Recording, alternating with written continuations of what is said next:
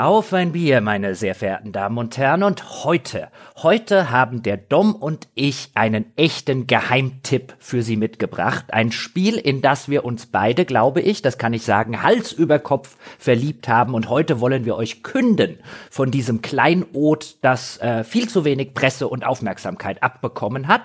Aber erstmal sage ich Hallo, Dom Schott. Dom, die Schnüffelnase, Schott ist angetreten. das Trüffelschwein. das, genau, zu diesem Gespräch. Hallo, herzlich willkommen. Ich freue mich ganz doll, äh, dabei zu sein hier ähm, an diesem Freitag, an einem Tag, also wir nehmen auf an einem Freitag, damit es dann auch am Sonntag schön erscheint. Und das ist immer besonders schön, wenn wir am Freitag aufnehmen, weil dann hat man auch so eine angemessene Sonntagsstimmung schon, finde ich. Man, man lehnt sich so entspannt Richtung Wochenende und das ist jetzt hier tatsächlich auch mein Rausschmeißer in diese freien Tage hinein. Deswegen freue ich mich ganz besonders, dass wir die Zeit miteinander verbringen. Oh ja, mir geht's genauso. Die, die Freitags um 15 Uhr Aufzeichnungen, die haben so den Geist und die Seele des Wochenendes und man weiß, ja. ja. jetzt kann man sich auch ein Bier aufmachen, die Woche hat nichts mehr zu bieten und jetzt kommen ein, zwei freie Tage, wobei sie jetzt in meinem Fall wahrscheinlich nicht kommen werden, wegen der Weihnachtswunschwertschätzung, mhm. ja, und ich schätze, ja, dass wenn das Spiel, das gerade vorne liegt, gewinnt, werde ich lieber doch mal schon am Samstag anfangen, es zu spielen. Ja, oh, du hast vollkommen recht, das stimmt eigentlich. Ich habe ja auch schon die Befürchtung, dass dieser eine Favorit gewinnen wird, der von mir besonders viel Nachdenken und Mitdenken erfordern wird. Ich glaube, so frei wird das die nächsten Tage gar nicht. ja, aber so ist es halt bei uns, meine Damen und Herren, nur kurz vor Weihnachten. Ansonsten keine Angst haben auch unsere Mitarbeiter und wir selbst durchaus ja. ein Wochenende. Und heute wollen wir sprechen, Dom, über The Case of the Golden Idol. Aber bevor wir das machen, ja, den Fall des goldenen Idols zu besprechen, bevor wir das tun, reden wir über Getränke. Hast du ein Bier für den Feierabend? Habe ich tatsächlich. Und zwar, uh. ich habe, ja, heute ist es mal wieder soweit. Ich habe, und ausgerechnet heute eigentlich ist es total doof, weil wir werden hier über ein Spiel sprechen, wo man auch nachdenken muss, wo wir auch Dinge beschreiben müssen, möglichst nachvollziehbar. Und ausgerechnet heute lötet sich der Dom einen rein. Und zwar folgendes. Ich habe in den Kühlschrank geschaut und eine Dose querliegen gesehen. Und die liegt da schon sehr, sehr lange. Aber wir wissen ja alle um die, äh, um die unvermüd, äh, unverwüstlichen Kräfte von Alkohol. Das wird bestimmt noch gut sein. Und zwar ist es eine Dose Guinness. Ganz toll. Ich glaube, du wirst dich auch freuen, das mm. zu hören. Äh, und die werde ich jetzt, um Gottes Willen, ich richte mal das Mikrofon auf die ebenso schwarze Dose, weil das muss ich jetzt ein bisschen vorsichtig machen. Wie gesagt, die lag da jetzt schon diverse Monate. Moment, ich richte das mal aus. Einen Moment. So, und jetzt, Achtung. Oh Gott. Oh, sehr oh, schön. Gottes Willen. Oh Gottes Willen. Okay, ich muss hier kurz wischen. Oh Gott. Sehr schön. Meine Damen und Herren, ja, wir sind zwar nicht live, aber wir lassen das natürlich alles auf der Aufnahme, damit Sie sich zusammen mit mir amüsieren können. Okay, ich hab's gerettet. Equipment wurde nicht besudelt. Ich habe alles noch aufgefangen. Ist es bereit? Wunderschön. So. Und das auch noch mit einer Guinness-Dose. Die haben ja so kleine Stickstoffkapseln genau. drin. Finde ich ganz toll. Da schmeckt's noch mal viel besser. Ist wirklich schön. Ist nicht genauso wie im Pub, äh, aber direkt die nächstmögliche Erfahrung. Genau. Und äh, das äh, ist natürlich dann ein kleines Problem, wenn man das aufmacht, die Stiftstoffkapsel äh, äh, hochgeht sozusagen und man vorher das Getränk ein bisschen zu sehr durchgerüttelt hat. Ja. Faszinierende Technologie. Was steht denn bei dir auf dem Tisch? Bei mir steht aus der Lieferung von, ich kann mich leider nicht dran erinnern, ein Schlappesäppelpilz. Mm. Und im Kühlschrank wartet schon ein zweites für den Fall, dass ich einfach die doppelte Menge bei dieser Aufnahme trinke. Sind ja nur kleine Fläschchen. Normalerweise würde ich jetzt, weil ich das nicht kenne, das Etikett googeln und dich drauf ansprechen. Aber kleiner Teaser auf die jetzt anstehende Folge. Hier im Hintergrund ist schon so ein Setup vorbereitet. Ich traue mich nicht, noch hier irgendeine weitere Anwendung zu öffnen. Deswegen, ich habe einfach nur Aufnahmeprogramm, mein Dokument und dann noch ein Programm X offen. Ähm, äh, deswegen, ich fasse das gar nicht an und glaub dir einfach. Also, also auf dem Etikett, ja, neben dem Schriftzug Schlappesäppel ist ein Schwarz-Weiß-Foto, wo in der Mitte ein Bierfass ist und dann lauter oh. bärtige Männer drumherum stehen, also irgendwo so Anfang des 20. oder 19. Jahrhunderts. Und auf dem Bierfass sitzt ein kleiner Junge mit Hut auf. Oh Gott, ich glaube, ich bin schon betrunken. Sind die Schotten heute oh, dicht? Also heute, ich weiß auch nicht. Ich glaube, wir haben es ja, wir haben sie ja beide erlebt, die zurückliegende Woche. Und äh, ich glaube, sie war für uns beide aus unterschiedlichen Gründen länger. Und ich fürchte, der Körper stürzt sich jetzt in diese Dose hinein und ist ganz dankbar für diesen kleinen Genuss auf der Zunge. Ich weiß auch nicht. Ich glaube, ich bin jetzt schon eigentlich verloren. Ah, sehr schön. Ich habe heute auch ein bisschen Lust, mir leicht einen reinzuorgeln. Nicht schwer, ja. aber so leicht, so ein bisschen, ja, wenn wir über The Case of the Golden Idol plaudern. Und wie du ja schon gesagt hast, wir wagen heute mal ein kleines Experiment, meine Damen Damen und Herren. Denn normalerweise, wenn wir Podcasts aufzeichnen, auch Podcasts zu konkreten Spielen, dann haben wir hier unsere Notizen vorliegen und wir achten eigentlich peinlich genau darauf, dass im Hintergrund unseres Aufnahme-PCs so wenig wie möglich Dinge laufen. Also läuft dann Skype, weil wir uns darüber halt unterhalten, dann läuft in der Regel halt unser Aufnahmeprogramm Audacity dann läuft wahrscheinlich noch ein Internetbrowser für den Fall, dass man schnell was nachschlagen muss. Aber das ist zumindest bei mir alles, was läuft, einfach um die Fehlerquellen zu minimieren. Heute haben wir es aber mit einem Spiel zu tun, bei The Case of the Golden Idol, wo wir beide gesagt haben, es wäre für die Besprechung unter Umständen hilfreich und vielleicht können wir ein bisschen was anderes machen, wenn wir das Spiel laufen lassen gleichzeitig und dort äh, insbesondere bei einem Fall, um den es heute gehen soll, uns ein bisschen mehr die Details angucken. Also meine Damen und Herren, wenn Sie diesen Podcast jetzt am Sonntag nicht hören, dann liegt das daran, dass es nicht geklappt hat. Ja, ich habe übrigens wohlige Erinnerungen an unser Anno-Podcast vor langer, langer Zeit, in der wir nachträglich verglichen haben, wie wir so eine Siedlung hochgezogen haben. Jetzt ist es irgendwie, fühlt sich sehr ähnlich an und es passiert auch noch live. Wir werden auch beide, ich glaube, das wird zwangsläufig passieren, uns auch darüber austauschen, wie wir in diesem Spiel an die, an die verschiedenen Fälle herangehen, wo wir so zuerst uns umschauen und hinklicken und ich glaube, das wird ganz interessant. Ja, aber dann fangen wir mal an damit, den Menschen dort draußen zu erzählen, was es mit diesem Case of the Golden Idol so auf sich hat. Das ist ein Spiel von einem Brüderduo aus äh, Litauen, glaube ich, oder mhm. Lettland. Ja. Litauen. Litauen, Litauen genau. Ja. Aus äh, Litauen ist also ein kleines Indie-Spiel, das vor kurzem bei den Indie Awards, glaube ich, dann das Best Narrative, also die beste Story gewonnen hat. Und ich bin darauf aufmerksam geworden, weil es einerseits der Dom gesagt hat, lass uns doch darüber mal sprechen, das sieht interessant aus. Und andererseits, weil der Jason Schreier das in einem Tweet, ich folge dem halt bei Twitter, und in einem Tweet erwähnt hat und das auch sehr über den grünen Klee lobte. Und es soll sich um ein Detektivspiel handeln. Da sind ja bei mir sozusagen die Tore schon immer mal offen und man kann reinrennen. Ich bin ein großer Fan von Detective Fiction im Allgemeinen. Und das ist eben ein, ein Indie-Spiel mit einer sehr pixel pixeligen Grafik, also Pixel Art Dom dürfte da ziemlich begeistert sein, da werden wir heute noch drüber sprechen. Und es ist ein Spiel, das sich um das titelgebende goldene Idol oder die goldene Statue handelt. Und in diesem Spiel behandeln wir zwölf Kriminalfälle, zwölf Mordfälle in der Regel. Ähm, und am Ende gibt es noch einen kleinen Epilog, bei dem man gewissermaßen die Story, die sich über diese zwölf Fälle zugetragen hat, zusammenfasst. Das klingt erstmal nach ziemlich 0815. Detektivspiele gibt's jetzt natürlich nicht so viele, wie das jetzt vielleicht in der Literatur oder im Film und im Fernsehen so ist, aber es gibt ja schon einige. Die Sherlock Holmes Spiele seien dort zum Beispiel genannt. Es gab eine ganze Reihe von Point-and-Click-Adventures, bei denen wir Detektiv spielen. Aber das hier, Dom, macht das Ganze schon ein bisschen anders, ein bisschen, wie ich finde, sogar interessanter. Und unterm Strich kommt, ja, ich glaube, ich kann das sagen, das beste Detektivspiel raus, das ich je gespielt habe. Ich stimme dir da komplett zu, komme aber tatsächlich aus einer eigentlich ganz anderen Richtung an dieses Spiel ran. Im Gegensatz zu dir verspüre ich nämlich gar nicht so eine große Faszination an Detektivspielen per se.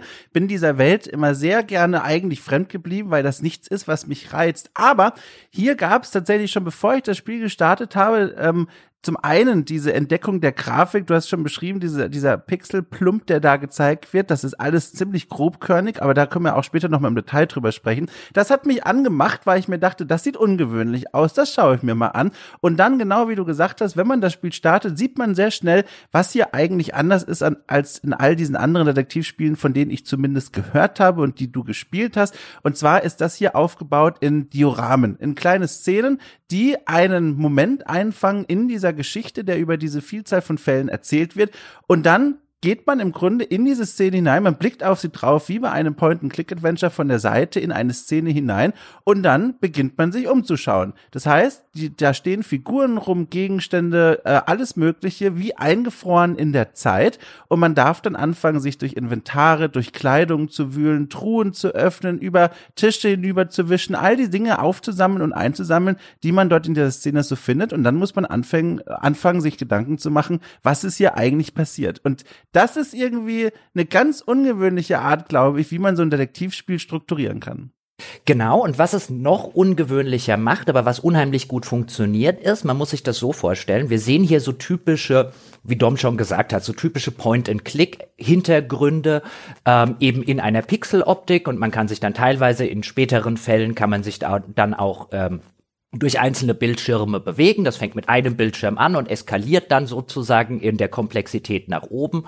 Und dann bewegt man sich eigentlich auch wie in so einem Point-and-Click-Adventure ähm, vor und zurück und untersucht Hotspots, wie man das kennt. Die Besonderheit hier ist, und das finde ich schon mal eine ganz, ganz clevere Sache, es gibt keinen Protagonisten. Also man spielt nicht einen Sherlock Holmes oder einen Hercule Poirot oder wen es noch so alles gibt, sondern gewissermaßen ist man ein außenstehender Draufgucker. Also es gibt keine Repräsentation der eigenen Spielfigur. Ähm, und man guckt sich eben diese Szene, das in der Regel so eine Art Stillleben ist. Da ist die Zeit irgendwo eingefroren und etwas passiert und man kann sich das alles so als Außenstehender angucken und muss dann eben zusammenpuzzeln, was daraus passiert ist. Und diese Tatsache, dass das Spiel keinen Protagonisten hat, den es jetzt noch einführen muss, von dem es vielleicht erklären muss, wo der herkommt und so weiter, das tut dem Spiel, glaube ich, enorm gut. Insofern, dass man sich direkt von dem allerersten Fall und dem allerersten Bild, das dort stattfindet, ähm, auf das wesentliche Gameplay konzentrieren kann. Ich finde eine ganz, ganz clevere Entscheidung, hier keinen Protagonisten zu haben. Ja, ich bin da vollkommen bei dir und ich finde es dann auch clever, wie sie das Lösen der Rätsel eigentlich anbieten. Man schaltet dann um in eine andere Ansicht. Man kann sie im Grunde durch zwei Perspektiven durch dieses Spiel bewegen. Einmal dieser Blick auf die Szenen, wo man sich die Leute anschaut, was sie in ihrer Kleidung, wie gesagt, tragen und all das andere, was man da an Hotspot so abklicken kann.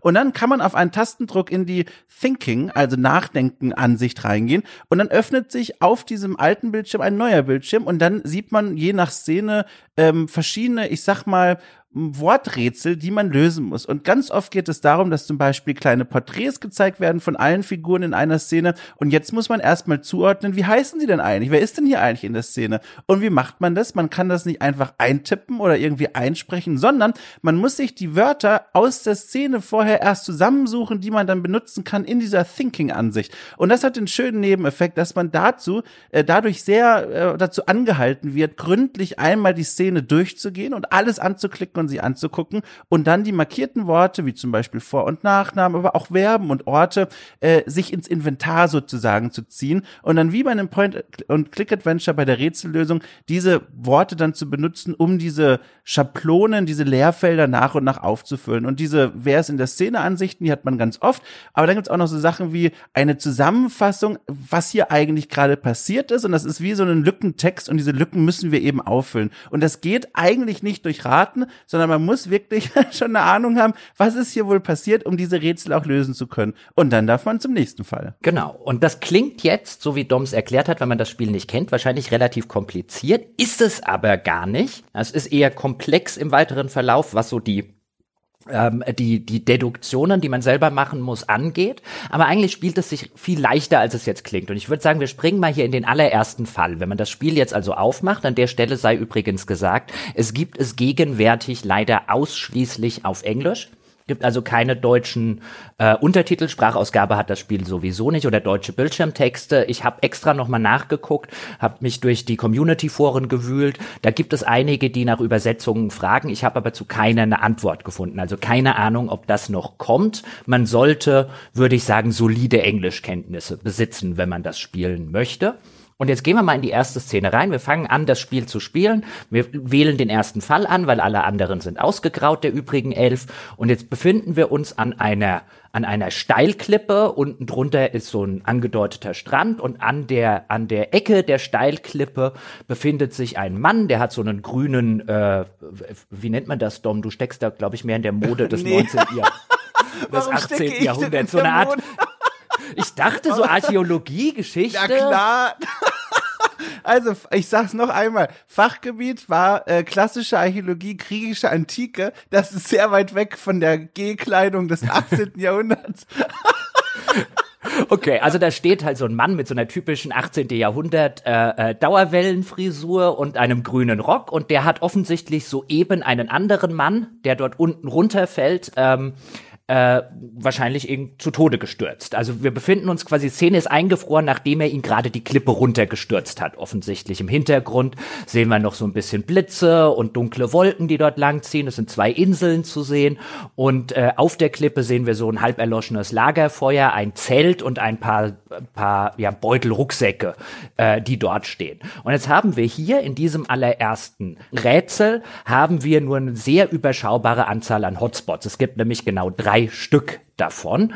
Und an dieser Stelle sei gesagt, man kann am Anfang, wenn man das Spiel loslegt, kann man auswählen, ob man die Hotspots angezeigt bekommen hat. Dann haben die so einen gelben oder roten Punkt und man weiß, welches der Hotspot ist. Man kann auch wahlweise sagen, nein, ich will sozusagen wie beim Wimmelbildspiel die ganzen Pixel des Spiels absuchen. Ich würde aber dazu raten, die Hotspot-Ansicht zu nehmen. Es wird später sonst sehr frustrierend. Ja, äh, ich finde, diese Szene ist auch wunderbar. Diese allererste Szene, mit der das Spiel quasi beginnt, äh, repräsentativ für einen der großen Punkte, warum mich dieses Spiel so fasziniert. Und zwar die Szenen, die gezeigt werden, sind oft haben oft so einen What the fuck happened Charakter. Das heißt, man guckt da auf eine Szene, die oft auch so ein, so ein Gewaltmoment zeigt, wie hier zum Beispiel dieser Moment, wo jemand auf mal jemand anderes die Clip runtergeworfen hat und man guckt da so drauf und ich finde, das ist direkt so stimulierend. Man, man hat direkt eine Neugier und fragt sich, was ist denn hier passiert? Und gleichzeitig hat es so was Dramatisches, diesen ja wirklich extremen Moment in dieser Fastzeitlupe eingefroren zu sehen. Also warum Fastzeitlupe? Es gibt eine Bewegung in der Szene. Ich glaube, das ist auch ganz wichtig für diese Dynamik. Sonst wäre es arg langweilig, wenn es nur Standbilder wären. Und man sieht wie bei so einem, wie bei so einem GIF oder bei einem GIF, würde Sebastian sagen, äh, wie so, ne, so ein paar Bewegungsmomente noch zu sehen sind, aber im Grunde Grunde ist die Szene eingefroren. Und das finde ich, das will die nochmal hier gesondert festhalten, das hat, da, da hat dieses Spiel ein Händchen dafür, Szenen zu zeigen, die, rein visuell finde ich von der von der Komposition so stimulierend sind. Man schaut drauf und das ist ein dramatischer Moment, wie kurz vor einem Autounfall oder sowas und man man ist direkt neugierig. Man ich finde die Hand wandert direkt zur Maus und man will interagieren und herausfinden, was ist hier eigentlich passiert. Genau.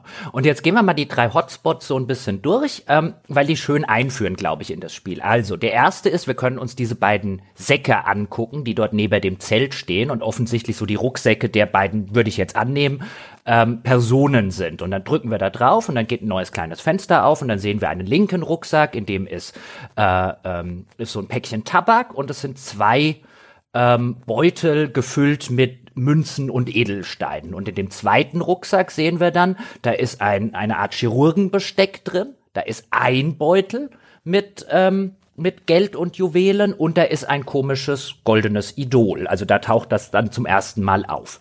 Das ist das, was in den beiden Beuteln ist.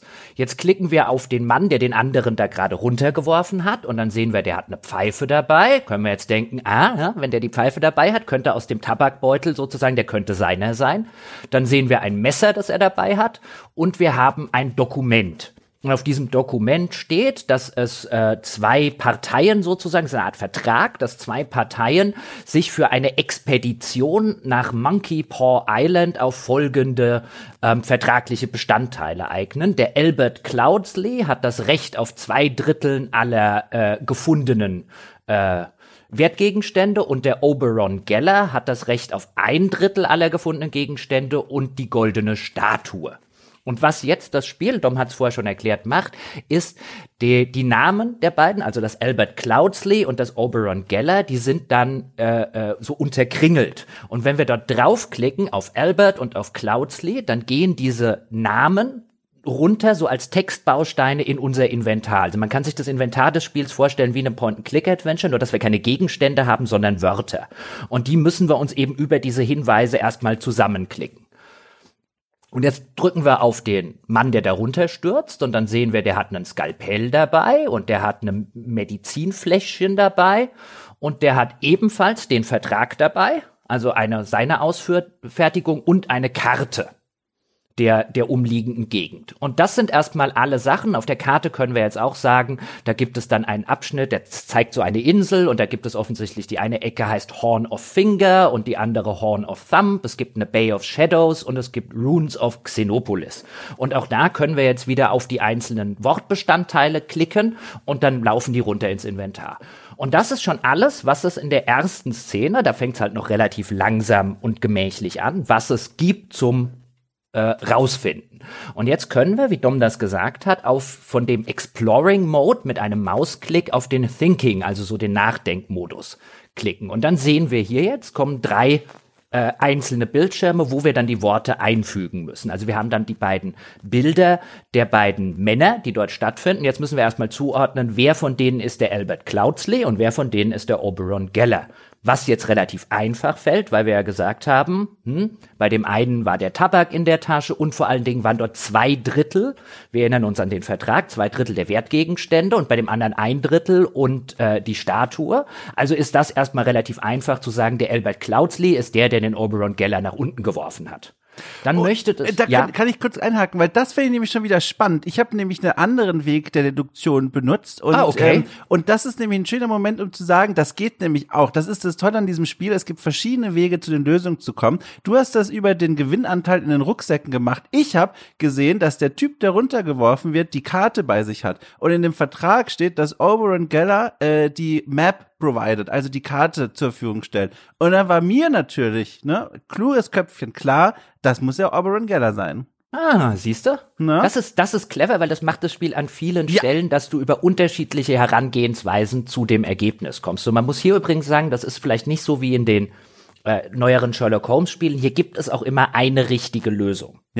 Das könnte man so ein bisschen als Nachteil des Spiels ansehen. Mir hat's, mich hat's aber nicht gestört. Also es gibt in jedem Fall eine korrekte Lösung und keine mehreren Lösungen. Ich finde es vor allem auch schön, wie sie das anzeigen, wenn du bei einem dieser Rätsel zum Beispiel wirklich mehr als zwei Dinge einfüllen musst, was eigentlich immer der Fall ist. Also was, wenn man dort Dinge einlösen muss, dann gibt es zwei Rückmeldungen vom Spiel und es gibt sogar drei Rückmeldungen vom Spiel. Also einmal natürlich, du hast alles korrekt eingefüllt, das Rätsel ist gelöst, alle Lücken sind korrekt äh, ausgefüllt.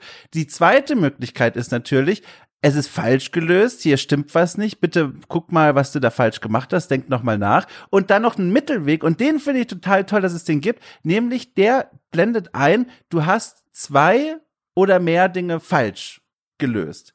Und das bedeutet, man weiß, man ist kurz davor, die richtige Nein, Lösung. Nein, andersrum. Du hast äh, zwei oder weniger Dinge um Gottes Willen. falsch. Genau, ein oder zwei Sachen sind nur falsch. Und genau. dann weißt du, du bist kurz davor, es gelöst zu haben. An irgendeiner Stelle hast du noch einen Fehler. Genau, und das finde ich toll. Weil das andere, wenn, wenn es das nicht gäbe, fände ich es arg frustrierend, weil man ja dann wirklich gar nicht wüsste, wie knapp man dran ist. Und das finde ich total schön. Mhm. Und jetzt haben wir halt eben in diesem Thinking Mode, also wir wissen Albert Cloudsley, Oberon Geller, dann haben wir, müssen wir ausfüllen, wo befindet sich dieses Camp auf dieser Karte und das können wir davon abhängig machen, dass im Hintergrund eben zwei Inseln zu sehen ist, die wir auf der Karte dann ausmachen und dann können wir uns denken, ah, wir befinden uns offensichtlich am Horn of Thumb, weil das das einzige ist, das im Hintergrund so eine kleinere und eine größere Insel hat. Wie gesagt, Anfang noch sehr einfach. Und dann müssen wir immer auf der linken Seite dieses Denkbild Bildschirms müssen wir dann die Worte einfügen, was passiert ist. Also hier ist dann zum Beispiel Leerzeichen, Leerzeichen, pusht, also äh, stieß, Leerzeichen, Leerzeichen von einem Cliff am Leerzeichen, Leerzeichen von Monkey Paw Island. Und dann füllen wir halt ein, Albert Cloudsley pushed Oberon Geller from a cliff in the Horn of Thumb on Monkey Paw Island. Das ist jetzt halt wirklich so ein Tutorial, das einfach zeigt, wie funktioniert das Spiel, wie funktioniert die Sache, dass wir uns in dem ähm, Exploration Mode die Begriffe holen und sie dann eben hier zusammensetzen. Der Fall ist einfach und, und easy. Da kann man eigentlich, würde ich sagen, kaum dran hängen bleiben, aber er führt schön in das Spielprinzip ein. Gibt übrigens äh, in diesem ersten Fall auch noch kein Hint-System. Also es gibt in jedem Fall, also wortwörtlich in jedem Fall die Möglichkeit, sich einen Tipp zu holen oder auch mehrere. Darüber können wir dann noch später sprechen, weil hier wollte ich es jetzt gerade schon thematisieren und da hat mir das Spiel gesagt, nee, im ersten Szenario können wir dir noch nicht helfen, das wirst du schon hinkriegen. Also genau. Ähm, eine Sache noch, die du noch nicht gesagt hast, ich finde es aber ganz nett, weil es dem Ganzen noch mal etwas mehr Leben einhaucht als wirklich nur eine Stillszene. Und zwar, ähm, wenn wir die einzelnen Figuren anklicken, dann werden die nochmal in einem jetzt sich öffnenden Inventarbildschirm quasi, was uns anzeigt, was die Leute mit sich rumtragen, werden die nochmal repräsentiert, nochmal mit einem kleinen GIF. Äh, man sieht die Figur äh, nochmal in einer kleinen Bewegung, in dem Fall von demjenigen, der den anderen runterstößt, ein, also fast schon ich weiß nicht, äh, fanatisch aufgerissene Augen und der Mund bewegt sich auch und tatsächlich sagt er was und auch das sagt uns dieser Infobildschirm und zwar sagt er, I knew what you were plotting, you snake. Also ich, ich wusste, was du vorhast, du Schlange.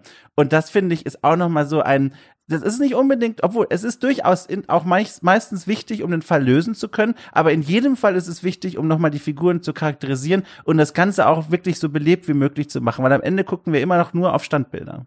Ganz genau. Und teilweise holt man sich dann halt auch von dem, was die ja. Figuren sagen, durchaus Informationen auch nochmal heraus, zu dem, was passiert ist oder wie die in Verbindung und in Zusammenhängen miteinander stehen.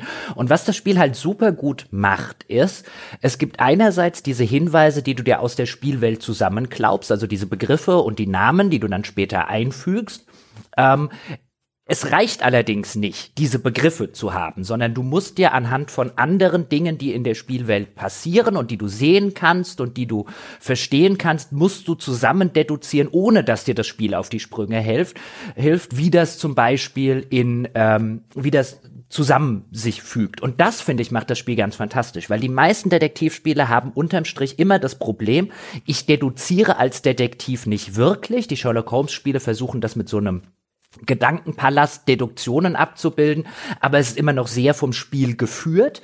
Und hier hast du es wirklich, dass du an vielen Stellen von selber auf eine wichtige Deduktion kommen musst, ohne dass dir das Spiel sonderlich dabei unter die Arme greift und die dann zusammen mit den Hinweisen, die du tatsächlich hast, ähm, erst zum gewünschten Ergebnis führt. Ich will ein Beispiel aus einem späteren Fall zeigen. Da gibt es einen Mord, ähm, der findet offensichtlich durch vergiftetes Essen bei einem Dinner in einem, in einem adeligen Haushalt statt. Und eine der wichtigen Sachen, die man dort auffüllen muss, ähm, in diesem, in diesem Thinking, also in diesem, in diesem quasi dem Gedankenpalast dort, wenn man es so nennen will, ist, wo haben die Figuren an dem Dinnertisch gesessen? Und mir ging es so, es kann sein, dass ich natürlich einen Hinweis übersehen habe, aber mir ging es so, dass ich den, die, die, die quasi den Kontext der Figuren wusste. Also ich wusste dann zum Beispiel, weil das Küchenpersonal Anweisung bekommen hat, ähm, dass eine Figur vegetarisch ist. Und ein anderer, beim anderen finde ich einen Zettel, dass er unbedingt neben einer jungen Frau sitzen will, weil er irgendwie spitz auf die ist. Und ich wusste also vielfach, wie sitzen die Figuren nebeneinander. Was mir aber fehlte, war der eine Ankerpunkt, die eine Figur, wo ich wusste, die sitzt definitiv da und dann fällt das alles sozusagen, fällt das Mosaik, füllt sich dann von alleine auf. Und da habe ich dann 20 Minuten dran rum ähm, rumgeklickt und rumüberlegt und dann kam ich halt auf die Idee, warte mal, wir haben es hier mit einem Dinner in bei einem adligen Haus irgendwo im 19. Jahrhundert zu tun. Am Kopf des Tisches sitzt selbstverständlich der Gastgeber. Und als ich den hatte, fiel halt alles andere dann ähm, genauso, wie es wie es wie es hat sein müssen. Wie gesagt, mag sein, dass ich irgendwo einen Hinweis übersehen habe, aber da kam ich dann halt sozusagen einfach mit so, naja, damals war das wohl schon so, am Kopf der Tafel sitzt der Gastgeber und dann hat's funktioniert. Und das finde ich super. Ja, und wenn man eben das nicht weiß, dann hat man eben das Hint-System. Jetzt kann ich endlich drüber sprechen. Und zwar ist das, finde ich, eine ganz tolle Sache, wie das hier äh, organisiert ist. Äh, man kann sagen dem Spiel so, ich möchte gerne einen Hinweis bekommen. Ist auch immer in jeder Szene aus anwählbar in einem kleinen Schnellbutton oben rechts am Bildschirmrand. Und dann kommt aber zuerst mal so ein kleiner Disclaimer. Dann meldet sich das Spiel bei dir und sagt, sag mal hier, Mama, ja, wir atmen jetzt erstmal durch und stellen uns jetzt erstmal drei Fragen. Dann steht dann zum Beispiel als allererstes, hast du einen Schreibfehler gemacht? Gemacht. Dann kann man sogar auf diese Frage draufklicken, dann erklärt einem das Spiel nochmal, wie diese Lösungen eigentlich funktionieren, wie man Worte kombiniert. Dann steht da, hast du wirklich also jeden Hinweis in Betracht gezogen. Auch das kann man nochmal anklicken und sich erklären lassen, wie dieses Spiel von seiner Logik her funktioniert. Und schließlich steht da, bist du dir ganz sicher, dass du all deine Mutmaßungen nicht nochmal evaluieren willst, nochmal nachdenken willst, ob du wirklich jeden Weg gegangen bist, den du gehen könntest. Und wenn du dann immer noch sagst, Spiel, jetzt gehorche mir, ich möchte einen Hinweis, kannst du Access Hints anklicken und dann kommt nochmal ein äh, Disclaimer, in dem steht, wir würden dich wirklich darum bitten, es zu versuchen ohne Lösung. Wenn du dann sagst, hör auf, gleich deinstalliere ich dich, dann darfst du dir einen Hint verdienen, sagt das Spiel. Und das finde ich hochinteressant, deswegen mhm. erzähle ich das lang mhm. und breit. Man muss dann ein kleines Rätselchen trotzdem lösen. Natürlich ein wesentlich einfaches und zwar werden äh, Gegenstände eingeblendet, die man aus den Fällen schon kennt und muss die zuordnen. Man muss quasi die richtige Beschriftung für diese diese Gegenstände finden, also was wie ein Füllfederhalter, ein Tintenfass, ein Parfümflakon und sowas. Und wenn man das richtig gelöst hat, das ist eigentlich ein bisschen mehr Zeitgängelei. Ich glaube, das soll einen dazu bringen, nochmal zu überlegen, oh, bevor ich das jetzt löse, denke ich lieber nochmal über den Fall nach. Wenn man das aber hinter sich gebracht hat, äh, dann darf man sich aussuchen, zu welchem Aspekt des Rätsels man einen Hinweis möchte und dann bekommt man auch einen. Und ich finde, das ist ein schönes Hintsystem, was sich auch nochmal Gedanken gemacht hat. Genau, du bekommst dann auch nicht die Lösung, sondern du bekommst einen mehr oder minder guten Hinweis darauf, wie das jetzt in dem Aspekt, zu dem du dir das ausgesucht hast, wie du da vielleicht, also kriegst du halt einfach so eine Gedankensprunghilfe. Ähm, und das finde ich schön gemacht und ich finde auch diese Fleißarbeit letztlich. Also das Spiel gängelt dich, wenn du einen Hinweis haben möchtest. Und mir hat das echt ganz gut gefallen. Insofern, weil ich bei solchen Spielen, ich bin ja nicht der geduldigste aller Menschen. Und dann saß ich dann bei einem irgendwo mittleren Fall da und kam irgendwie nicht drauf. Und dann habe ich gedacht, jetzt klickst du mal auf Hilfe. Und dadurch, dass das Spiel dann sagt, nee, willst du wirklich? Und dann nach dem dritten Mal, dann habe ich gedacht, okay, jetzt guckst du dir mal an, wie das Hilfesystem funktioniert. Ja, aber es hat mich wirklich an der Ehre gepackt. Ja. und dann, dann gängelt es mich mit so einem doofen kleinen Minispiel, das halt einfach nur irgendwie Zeit frisst. Und ich sitze so da und denke mir, ja, eigentlich könnt ihr jetzt echt von selber drauf kommen. Also. Ja.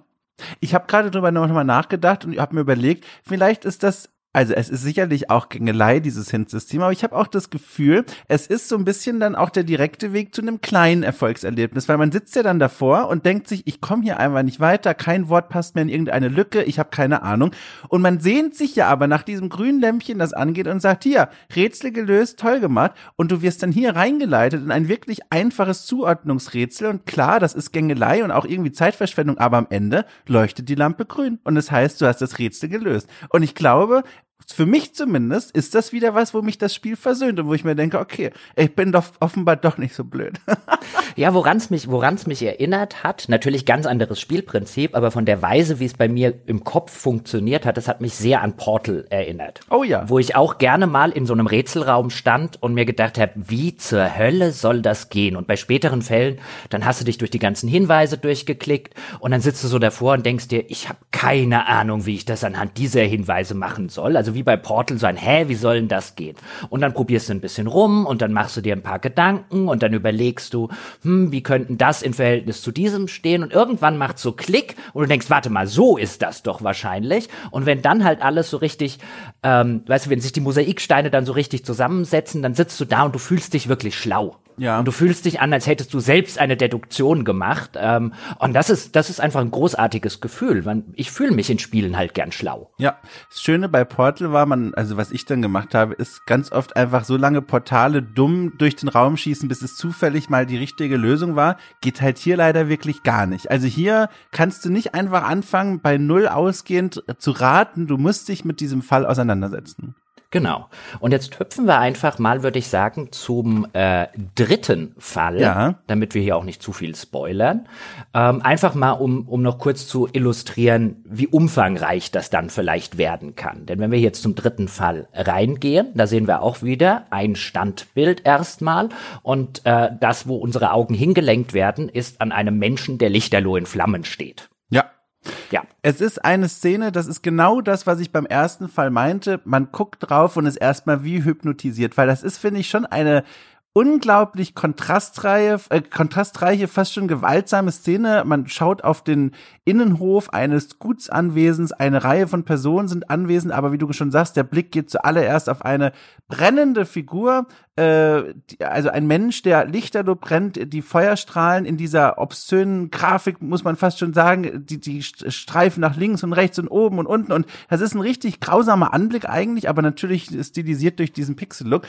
Und dann erfasst man so den Rest des Hofes und sieht hier Personen stehen, auch da wieder so ein fast schon obszöner Kontrast, die teilweise völlig schockiert sind, genauer gesagt zwei, die in unmittelbarer Nähe des Feueropfers stehen, die, die schauen mit offenen Augen und Mündern irgendwo rum, aber man merkt auch, hier passiert auch irgendwie noch was anderes, weil dann gibt es noch drei weitere Männer, die etwas weiter von dem lichterloh brennenden Menschen entfernt stehen und relativ, ich sage mal, kontrolliert in die Szene hineinblicken. Das ist ein älterer Herr mit so einem, äh, mit so einem Greifmonokelchen, ne, eine Brille am Stab quasi, ähm, ein Mann, der ein offenbar wieder goldenes Idol in der Hand hält, stellt sie raus, ist dasselbe von der ersten Szene, und noch ein Mann, der mit einem kleinen Köfferchen aus dem Stall rauszukommen scheint. Und die gucken da ganz schön entspannt drauf. Und auch das wieder ist so eine schöne Szene, die die Neugier weckt die so dieses, diesen, diesen Anreiz gibt aus der bequem, ich sitze in meinem Schreibtischstuhl äh, Gemütlichkeit heraus, zur Maus zu greifen, sich vorzulehnen und mal loszuklicken und zu gucken, was ist hier eigentlich passiert. Und dann stellt sich heraus, Jochen,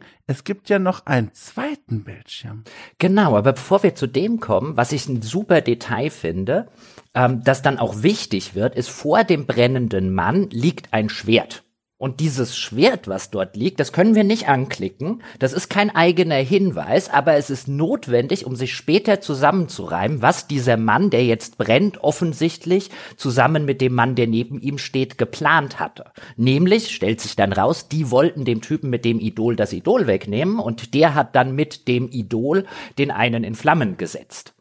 Und ohne dieses Schwert, was da unten liegt, also das war sozusagen mein Hinweis, obwohl das überhaupt nicht anklickbar oder sonst was ist, das war dann mein Hinweis, um entscheidend drauf zu kommen, ah, ich weißt du, das Schwert hat er fallen lassen, nachdem er, aber warum hatte er ein Schwert in der Hand? Weil sie dem das goldene Idol wegnehmen wollen. Ja.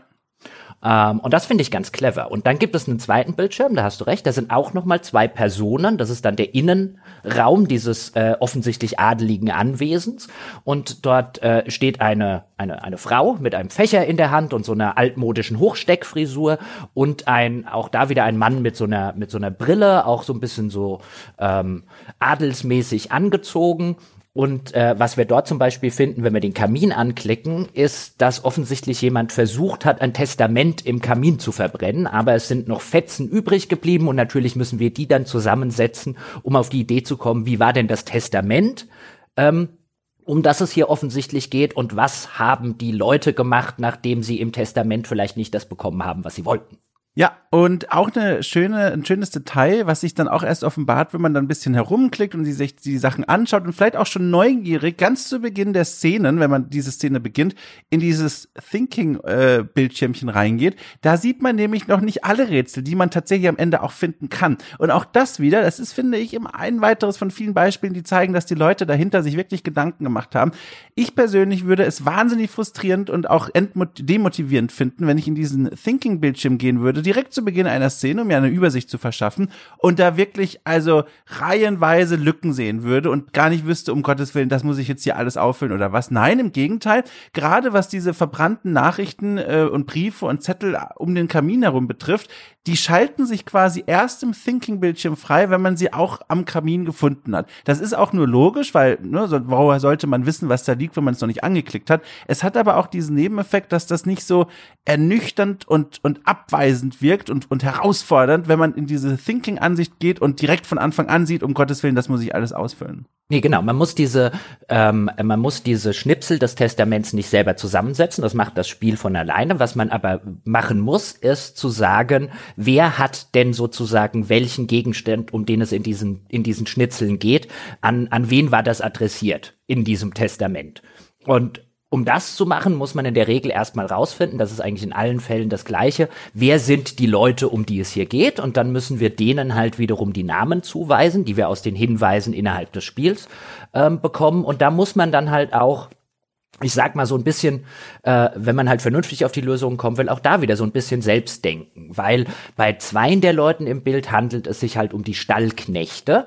Und ähm, äh, die haben natürlich jeweils unterschiedliche Namen und da kommt man vielleicht relativ schnell drauf, dass ähm, der, der Stallknecht anhand dessen, wie er angezogen ist, ähm, dass er eben keine von diesen typisch adligen Frisuren und Klamotten anhat, sondern dass der eine Mann, der dort in Arbeiterkleidung steht und, und schockiert aus der Wäsche guckt, wahrscheinlich einer der Stallknechte ist. Dann klicken wir zum Beispiel den brennenden Mann an und finden bei ihm eine Pferdebürste. Und dann können wir auf die Idee kommen, das wird wahrscheinlich der zweite Stallknecht sein. Und dann geht es nur noch darum, sich zu überlegen, wer von den beiden ist denn jetzt wer? Und dafür gibt es zum Beispiel neben äh, neben dem Stall hängt so eine so eine so eine Arbeitsaufteilung, äh, welcher Stallknecht an welchem Tag Pferdedienst hat und dann wiederum kommen wir auf die Idee, ah, okay, der der die Pferdebürste hat, hat heute wahrscheinlich Stalldienst, sonst hätte er die Pferdebürste nicht und darauf kommen wir dann darauf, wer welcher Stallknecht ist. Ich muss auch sagen, ich klicke hier gerade nochmal durch die Übersicht der Fälle und denke mir folgendes. Und da würde ich gerne mal wissen, wie deine Spielerfahrung so war. Das ist hier gerade der dritte Fall, den wir besprechen, der dritte von zwölf. Es gibt danach noch einen, der dreht sich um einen Mord in einer Taverne, der spielt sich quasi auf zwei Stockwerken ab, was da so ein bisschen das Besondere ist.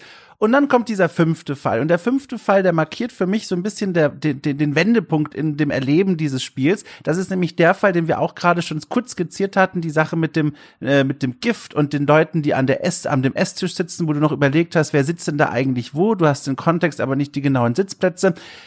Dieser Fall markiert für mich einen Wendepunkt, weil ab hier äh, werden, erreichen die Fälle oder vielmehr diese Szenarien eine Größe, für bei der es mir immer schwerer fiel, mich aufzuraffen, mich neu auf die Szenen einzulassen. Das ist wirklich ein stetig eskalierender äh, Detektivkosmos. Die Szenen werden immer größer, es gibt immer mehr Personen, die man teilweise auch noch von alten Szenen kennt, ähm, aber auch neue kommen hinzu. Es gibt äh, viel mehr Bildschirme, über die man sich hinwegarbeiten muss, bis es dann in einem also wirklich umfangreichen Finale dann gipfelt. Und ich muss sagen, bis zu Fall 5 hat es für mich so diesen Sweet Spot erreicht, so dieser Wechsel zwischen zwei Szenen, gerne auch einige Menschen mehr, die irgendwie zusammenhängen. Aber ab dann, beim fünften Fall mit diesem vergifteten Essen und so weiter, da bewegt man sich ja durch, durch Schlafplätze, durch die, durch die, durch den, durch den Vorraum, durch diesen Speiseraum, dann noch da, wo die Bediensteten arbeiten.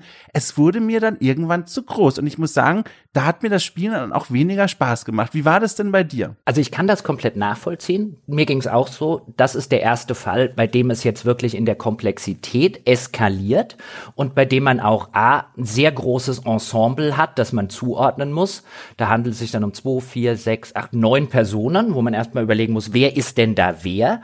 Dann muss man eben den Tisch zuordnen, wer hat wo gesessen. Ebenfalls wichtig ist, wer hat, welcher Bedienstete hat wo seine Räume. Das hätte das Spiel gerne, weil es notwendig ist, ähm, erst zu wissen, wessen Raum ist das und dann vielleicht auf die Idee zu kommen, wer hat denn hier den Giftmord gemacht, weil in de dessen Raum vielleicht irgendetwas ist, das Hinweise darauf gibt, dass da eben der Mörder oder die Mörderin sitzt. Und dann muss man wieder ähm, sozusagen in diesem, in diesem allgemeinen Zusammenfass-Teil äh, äh, des Thinking Modes muss man dann eben auf die Idee kommen, okay, wer wollte wen tot und hat deswegen wen beauftragt, was zu vergiften und den dafür notwendigen Schlüssel wo zu verstecken.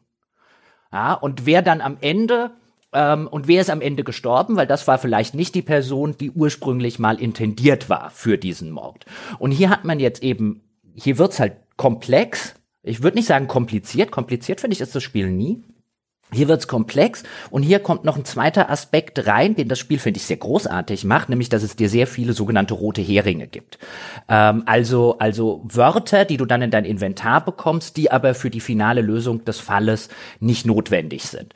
Und bei dem Fall, wo wir jetzt hier drüber reden, ich habe gerade noch mal gezählt, da gibt's alleine 35 Hotspots, neun Personen und es gibt ich zähle gerade mal zwei, vier, sechs, acht, zehn, zwölf, dreizehn von 36 Wortbegriffen, die keine Rolle für den Fall spielen, sondern die einfach nur da sind, um dich auf die falsche Spur zu locken. Und ich kann völlig verstehen, wenn du jetzt sagst, da saßt du erstmal davor so mit so einem Puh. Und mir ging's genauso, aber dann habe ich mich sozusagen so ein bisschen dazu gezwungen, nee, du machst das jetzt einfach. Und ich fand gerade hinten raus, wenn die Fälle komplexer werden und man wirklich, und ich dann wirklich da saß und mal vielleicht eine Stunde an so einem Fall gesessen habe, jetzt ganz spät. Ähm, ich glaube, ich habe knapp sechs Stunden gebraucht, um das komplette Spiel durchzuspielen. Das hat auch für mich genau die richtige Länge in dieser Hinsicht, weil noch viel mehr Fälle, dann, dann wäre es irgendwann langweilig, glaube ich, geworden. Aber ich kann verstehen, dass man erstmal davor sitzt und sagt, oh mein Gott. Ja. Aber wenn ich mich dann drauf eingelassen genau. habe und wenn ich dann gesagt habe, okay, jetzt setzt du dich mal hin, jetzt denk mal drüber nach, das kann ja nicht so schwer sein. Ähm, und dann gibt es halt immer wieder diesen einen Moment, hier in dem Fall eben, wie ich schon erzählt habe, wenn man drauf kommt, warte mal, am Kopf der Tafel sitzt selbstverständlich der Hausherr. Ähm, wo man dann sagt, ah, und das, das eröffnet dir dann, weißt du, dann, dann weißt du das eine und dann kannst du den Tisch auffüllen. Und das sorgt wieder dafür, dass du bei einer anderen Sache jetzt auch zumindest schon mal die Hälfte der anderen Sache auffüllen kannst. Und äh, ähm, das hat es für mich halt sehr, sehr befriedigend gemacht, immer diese, so gefühlt vor einem riesigen Berg zu stehen und nicht zu wissen, wie zur Hölle soll ich denn das mit den vorhandenen Möglichkeiten lösen? Und dann setzt man da einen Mosaikstein und da einen Mosaikstein und plötzlich, plötzlich verkompliz äh, verkomplettiert sich das ganze Bild und man sitzt so dann, ha, da war ich aber schlau. ja, und was mir auch noch über diesen Anfangshügel dann in den späteren Fällen immer hinaus geholfen hat, und das ist auch was, was ich an diesem Spiel explizit loben möchte, dass es immer wieder auch Überraschungen gibt. Also es spielt mit dieser Eigenheit und Eigenschaft, dass man ja immer wieder auch Inventare öffnen muss, dass man quasi in den Taschen der Leuten wühlt, aber eben nicht nur dort, sondern auch mal ins Gebüsch reinklicken kann oder eine Truhe öffnen kann. Und dann gibt es ja diese Mini-Animation, wo sich ein kleines Fensterchen dann öffnet und anzeigt, was in diesem Gegenstand oder in diesen Jacken oder wo auch immer sich befindet. Und da, natürlich ohne irgendwas konkret zu verraten, aber ich sag mal so, ihr habt da manchmal in einem Gebüsch gewühlt oder in einer Kiste geguckt, wo ich mir dachte, um Gottes Willen, damit habe ich nicht gerechnet. Also teilweise auch Bilder, die auch dann wieder, und da ist wieder das Wort, so grotesk und obszön waren auf eine Art. Und obszön benutze ich hier im Sinne von, es spielt mit einer Erwartungshaltung und unterwandert die komplett und konfrontiert mich mit etwas, mit dem ich einfach in diesem in dieser Welt nicht gerechnet hätte. Und das ist sehr unterhaltsam. Also da, man ist, also ich zumindest bin einfach immer neugierig gewesen, selbst wenn ich mir dachte, boah, also die fünf Briefe werde ich dir nicht entschlüsseln können, aber ich will gucken, was die Leute in ihren Taschen haben. Und das finde ich toll. Und apropos Red auch das möchte ich noch hinzufügen, eine tolle Sache ist, fast alle Leute haben immer irgendeine Waffe bei sich. Und dann, man denkt ja am Anfang, aber er hat den Dolch, also ist er auch der Mörder, aber nö, das ist einfach eine Welt, in der es klug ist, eine Waffe bei sich zu tragen. Und deswegen haben die meisten Menschen in jeder Szene auch eine Waffe bei sich. Und die verrät eigentlich nie, wer jetzt irgendwo der Mörder gewesen sein soll. Auch das finde ich toll. Ja, und es gibt auch zum Beispiel relativ früh fangen schon zumindest einige Personen an, ähm, einen, einen Edelsteinring bei sich zu tragen. Ja. Und ähm, der hat erstmal gar nichts mit den Fällen zu tun und dann stellt sich vier, fünf Fälle später raus, wofür diese Edelsteinringe eigentlich stehen. Und jetzt kommen wir so ein bisschen zu dem Punkt, den ich finde, dass das Spiel interessant macht, aber wo es, wo es echt nicht perfekt ist. Und im Grunde erzählt das Spiel, über mehrere Jahrhunderte hinweg, so zwischen den einzelnen Fällen kann auch gerne mal 50 oder so Jahre vergangen sein. Und das muss man sich auch selbst zusammenpuzzeln. Ähm, in der Regel findet man immer irgendwo Hinweise über eine Zeitung oder über einen Brief oder so die einem sagen, wann dieser konkrete Fall jetzt stattfindet. Aber wie das alles miteinander zusammenhängt, im Mittelpunkt steht halt eigentlich in jedem Fall in irgendeiner Form dieses goldene, dieses komische goldene Idol. Und dann erzählt das Spiel aber sehr fragmentarisch eine Geschichte über dieses goldene Idol im Laufe der Jahrhunderte. Und wer sich dessen habhaft machen wollte und was sie damit vorhatten und was dieses goldene Idol überhaupt irgendwie kann, ähm, ob das übersinnliche, übernatürliche Fähigkeiten hat. Und am Schluss, wenn man alle Fälle gelöst hat, kommt man eben zu diesem Epilog. Und der Epilog ist im Grunde genommen nichts anderes wie eine Abfrage, hast du die Story in der Story verstanden? und ich saß offen gestanden bei dem Epilog da und dachte, was? Und dann habe ich mir erst angefangen, diese komplette Geschichte sozusagen zu erarbeiten. Ach was. Ja, weil für mich, für mich war so zwischen den einzelnen Fällen nicht wirklich ein Strang. Klar, manchmal ist eine Person aufgetaucht, die man vorher schon gekannt hat. Klar merkt man, das goldene Idol steht im Mittelpunkt. Aber erst ganz am Schluss bin ich dann drauf gekommen, dass das eigentlich auf eine sehr fragmentarische Art und Weise eine zusammenhängende Geschichte erzählt. Und da hatte ich echt Mühe damit. Und da muss ich unterm Strich sagen, die zusammenhängende Geschichte ist einfach nicht sonderlich interessant. Jeder Fall an sich ist interessant, aber die die, die sozusagen die Story, die sie dann am Ende weben, da saß ich so ein bisschen davor und habe gedacht, na ja, da wäre mit diesen Mitteln, weißt du, übernatürliches Idol, das vielleicht Menschen in Flammen setzen kann, irgendwelche komischen Sekten, ähm, die noch auftauchen, da wäre mehr gegangen als das. Also, da muss ich tatsächlich sagen, ich habe das, ich sehe das ganz anders. Ich, ich würde sogar sagen, diese Eigenheit, also diese, diese Geschichte, die über die Jahrhunderte, hin, Jahrhunderte hinweggeht und immer mal wieder dann offenlegt, das ist hier eine zusammenhängende Geschichte. Das setzt dieses Spiel mit dem ganz großen Fantasy-Literaturklassiker unserer Zeit gleich, nämlich äh, Die Elfen von Bernhard Hennen ist wahrscheinlich allen Konnoisseuren der Literatur ein Begriff. Ja, äh, ist jedenfalls eine Fantasy-Geschichte. Also ist kein so gutes Buch, aber ich mochte es total. Ähm, und das erzählt nämlich auch die Geschichte von Elfen und Barbaren, die aber über Jahrhunderte in die Geschichte und Verstrickung eine, eines Kontinents verwickelt sind. Und es ist so faszinierend, diese Geschichte zu lesen, weil gleiche Figuren aus Gründen, die ich den Elfenfans jetzt nicht verraten will und die dies werden wollen, an dieselben Orte zurückkommen, aber Jahrhunderte früher oder später. Und so eine ähnliche Faszination spürte ich auch in diesem Spiel. Und deswegen dachte ich mir, also ja fantastisch. Ich verfolge hier als roten Faden, habe ich übrigens auch erst ab der Hälfte des Spiels frühestens gecheckt, dass das hier zusammenhängt. Ich verfolge hier irgendwie so diese, diese, diese Kämpfe um dieses goldene Idol mit und merke, huch, die Leute werden älter, sie verschwinden, andere kommen hinzu, referenzieren alte Personen aus älteren Szenen. Fand ich ganz große Klasse. Ich kann total verstehen, was du meinst, aber ich bin die Elfen von Bernhard Hennen vorbelastet und dachte mir, das ist ja fantastisch. Das ist ja Gänsehaut einmal. Mein, mein Mitbewohner übrigens, großer Bernhard Hennen-Fan. Mega. Will mich die ganze Zeit dazu verleiten, sie zu lesen. Bitte. Ich habe halt so eine, so eine, so eine irrationale Angst vor deutschen Fantasy-Autoren. Wahrscheinlich, weil ich mal Wolfgang Hohlbein las, nachdem mir das irgendwie im Teenageralter ja. empfohlen wurde. Und das war überhaupt nicht so meins. Ja, und deswegen mache ich seitdem so einen großen Bogen darum. Aber vielleicht muss ich das tatsächlich mal machen. Also die Elfen, ich würde da wirklich beide Hände ins Feuer legen und noch das Knie dazu. Ganz tolle Fantasy-Literatur. Also. Große Empfehlung von mir. Sehr gut, dann habe ich jetzt einen Tipp noch für die für die kalten Weihnachtsfeiertage und zwischen den Jahren. Vielleicht gehe ich da einfach mal in die Bibliothek, die wir hier haben, neben, neben den ersten Band meines Mitbewohners hinaus koche mir einen Tee, ja. lege mir eine Decke um, setze mir einen Hund auf den Schoß und beginne zu schmökern. Oh, das wäre toll. Schön. Ah. Das ist schön. Ähm, aber ich stimme dir total zu. Also die Tatsache, dass sie das machen, also die grundlegende Struktur, finde ich super. Ich fand nur am Ende die Auflösung einfach relativ langweilig. Also sozusagen die Punchline ist und ja, das, das, das war halt relativ klischeebeladen. Also da saß ich am Ende nicht da und habe gesagt, wow, was für eine tolle übergreifende Geschichte. Die Struktur an sich ist klasse, aber ich glaube, da könnte man inhaltlich einfach noch ein bisschen mehr mit rausholen. Aber das ist schon Kritteln auf einem hohen Niveau bei hier einem Debütspiel von gerade mal zwei Brüdern, die auch offensichtlich nicht ähm, äh, Muttersprachler im Englischen sind.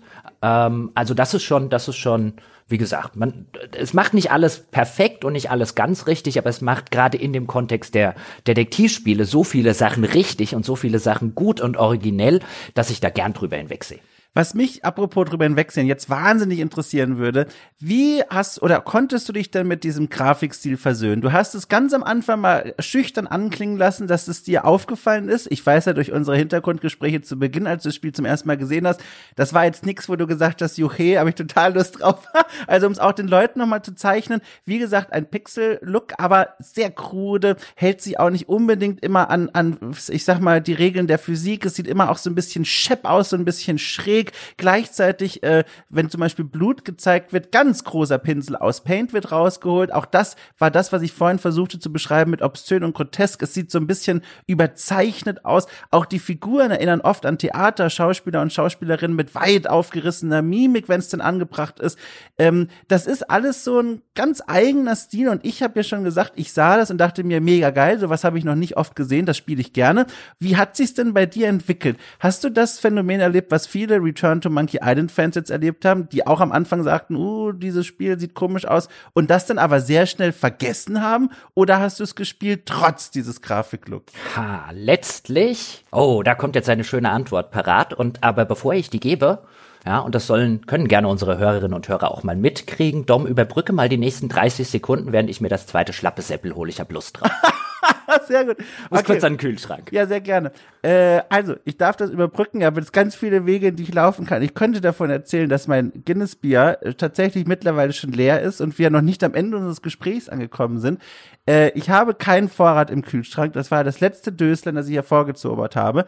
Gleichzeitig, und das weiß Jochen nicht, weil er gerade nicht da ist, zum Glück, es zimmert schon auf einer, auf einem Level rein, wo ich mir denke, ich muss mich bei jedem Satz mit beiden Händen am Tisch festhalten, damit man es mir nicht anmerkt. Deswegen, ich verlange im Forum ganz großes Dankeschön und, und liebe Worte für diese Leistung, die, die ich hier bringe im Sinne der Unterhaltung und der journalistischen Arbeit. So, äh, und nochmal kurz von mir zu diesem Grafikstil. Wie gesagt, ich habe es schon beschrieben. Das ist ein Look, ich glaube, ich muss das nochmal unterstreichen.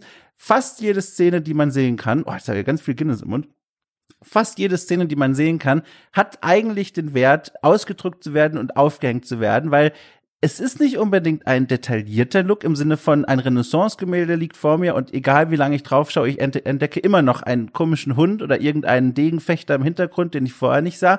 Es ist vielmehr diese Komposition.